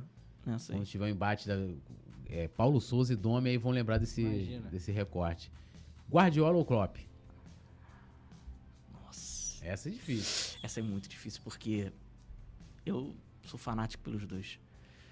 Cara, vamos lá, eu vou de Guardiola. Mas também zero convicção, porque o Klopp é absurdo. O personagem que o Klopp, O que o personagem Klopp Klopp, é, pra mim, é um negócio é... O Klopp é o rock and roll, né? pra caramba. Agora o Guardiola, o Guardiola ele tem um negócio no jogo dele que não vai ser legal jogar contra o Guardiola, deve ser insuportável jogar contra o Guardiola. Ele deve me minar psicologicamente, ele deve me dar um negócio que eu sou impotente, eu não consigo fazer nada contra você, cara. O do, o do Klopp me parece assim, opa, um jogo mais aventureiro, vou tomar cinco, mas eu acho que eu vou conseguir fazer alguma coisa. Eu acho que o Guardiola tem mais domínio sobre o que, que tá acontecendo por ali. Eu iria de Guardiola. Legal. É, Flamengo de 87 ou Flamengo de 2019? 2019. Pela conquista. Tecnicamente, o de 87 é absurdo. Absurdo, né? Absurdo. Absurdo. Mídia independente ou mídia tradicional? Um clássico também. Essa aí é boa. Esse é o momento. Tem que escolher uma. É, é um...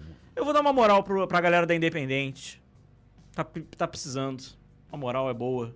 Mas por que tá precisando? Ah, porque precisa de espaço, né, cara? Precisa de renovação. Assim como tem muita coisa ruim, tem muita coisa boa também. Tem que ser justo. Então esses caras também precisam de espaço. Então eu vou na mídia independente do Flamengo. Com algumas ressalvas. Com alguma... Quais ressalvas? Mais responsabilidade. Eu acho que precisa de mais responsabilidade. E a gente fala de jornalismo, tá? Passa muito pela mídia do Flamengo. É trocar veracidade por velocidade. Isso não existe. Não é porque você tem que ser o primeiro, você tem que dar a verdade.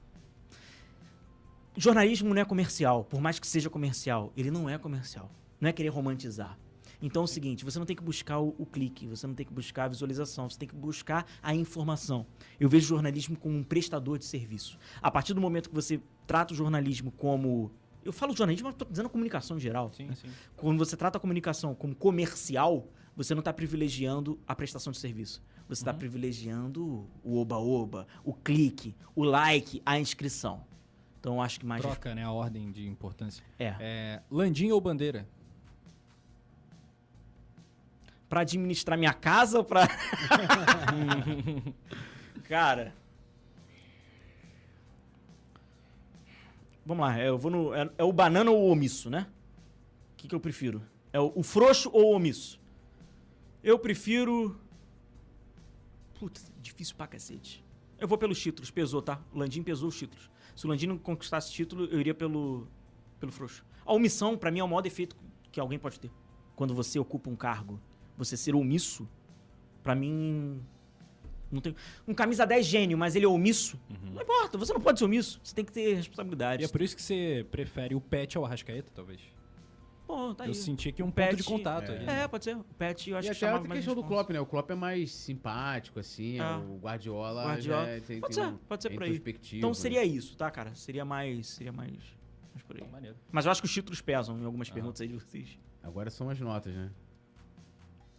Suas notas? É, então tem... Você começa. Cadê, Poeta Tu? Você quer me Aí. quebrar? Convoca o like da galera, inscrição aqui no Coluna do Fla Se e ins- também no canal do William Godoy. Agora é aquele momento de relaxar, não é coisa É. séria. Então você pode dar o like, se inscrever, ativar a notificação, né? Compartilhar e, claro, também colar no canal do, do William. Seguir nas redes sociais, né? Qual é a arroba do William Godoy? É arroba William Godoy? Só falta isso. Arroba William Godoy. claro. Você queria o quê? Arroba Agora, 90 o importante, o importante é o William Godoy com M de Mengão Ah, e o Godoy com William. Y. Porque aí acaba me pegando, Dois né? L's. Um Dois L. L's, dois L's. Porque aí o cara bota com um L, bota com Então é N. William, não é William. É, William. William. William. William. William. Nota de 0 a 10 De pro 0 a 10, Departamento de Futebol do Flamengo de hoje. Hoje, É. Treinadores brasileiros. quatro. Eita. Nível tático do futebol brasileiro. É do nível dos treinadores, quatro. Trabalho de Paulo Souza no Flamengo.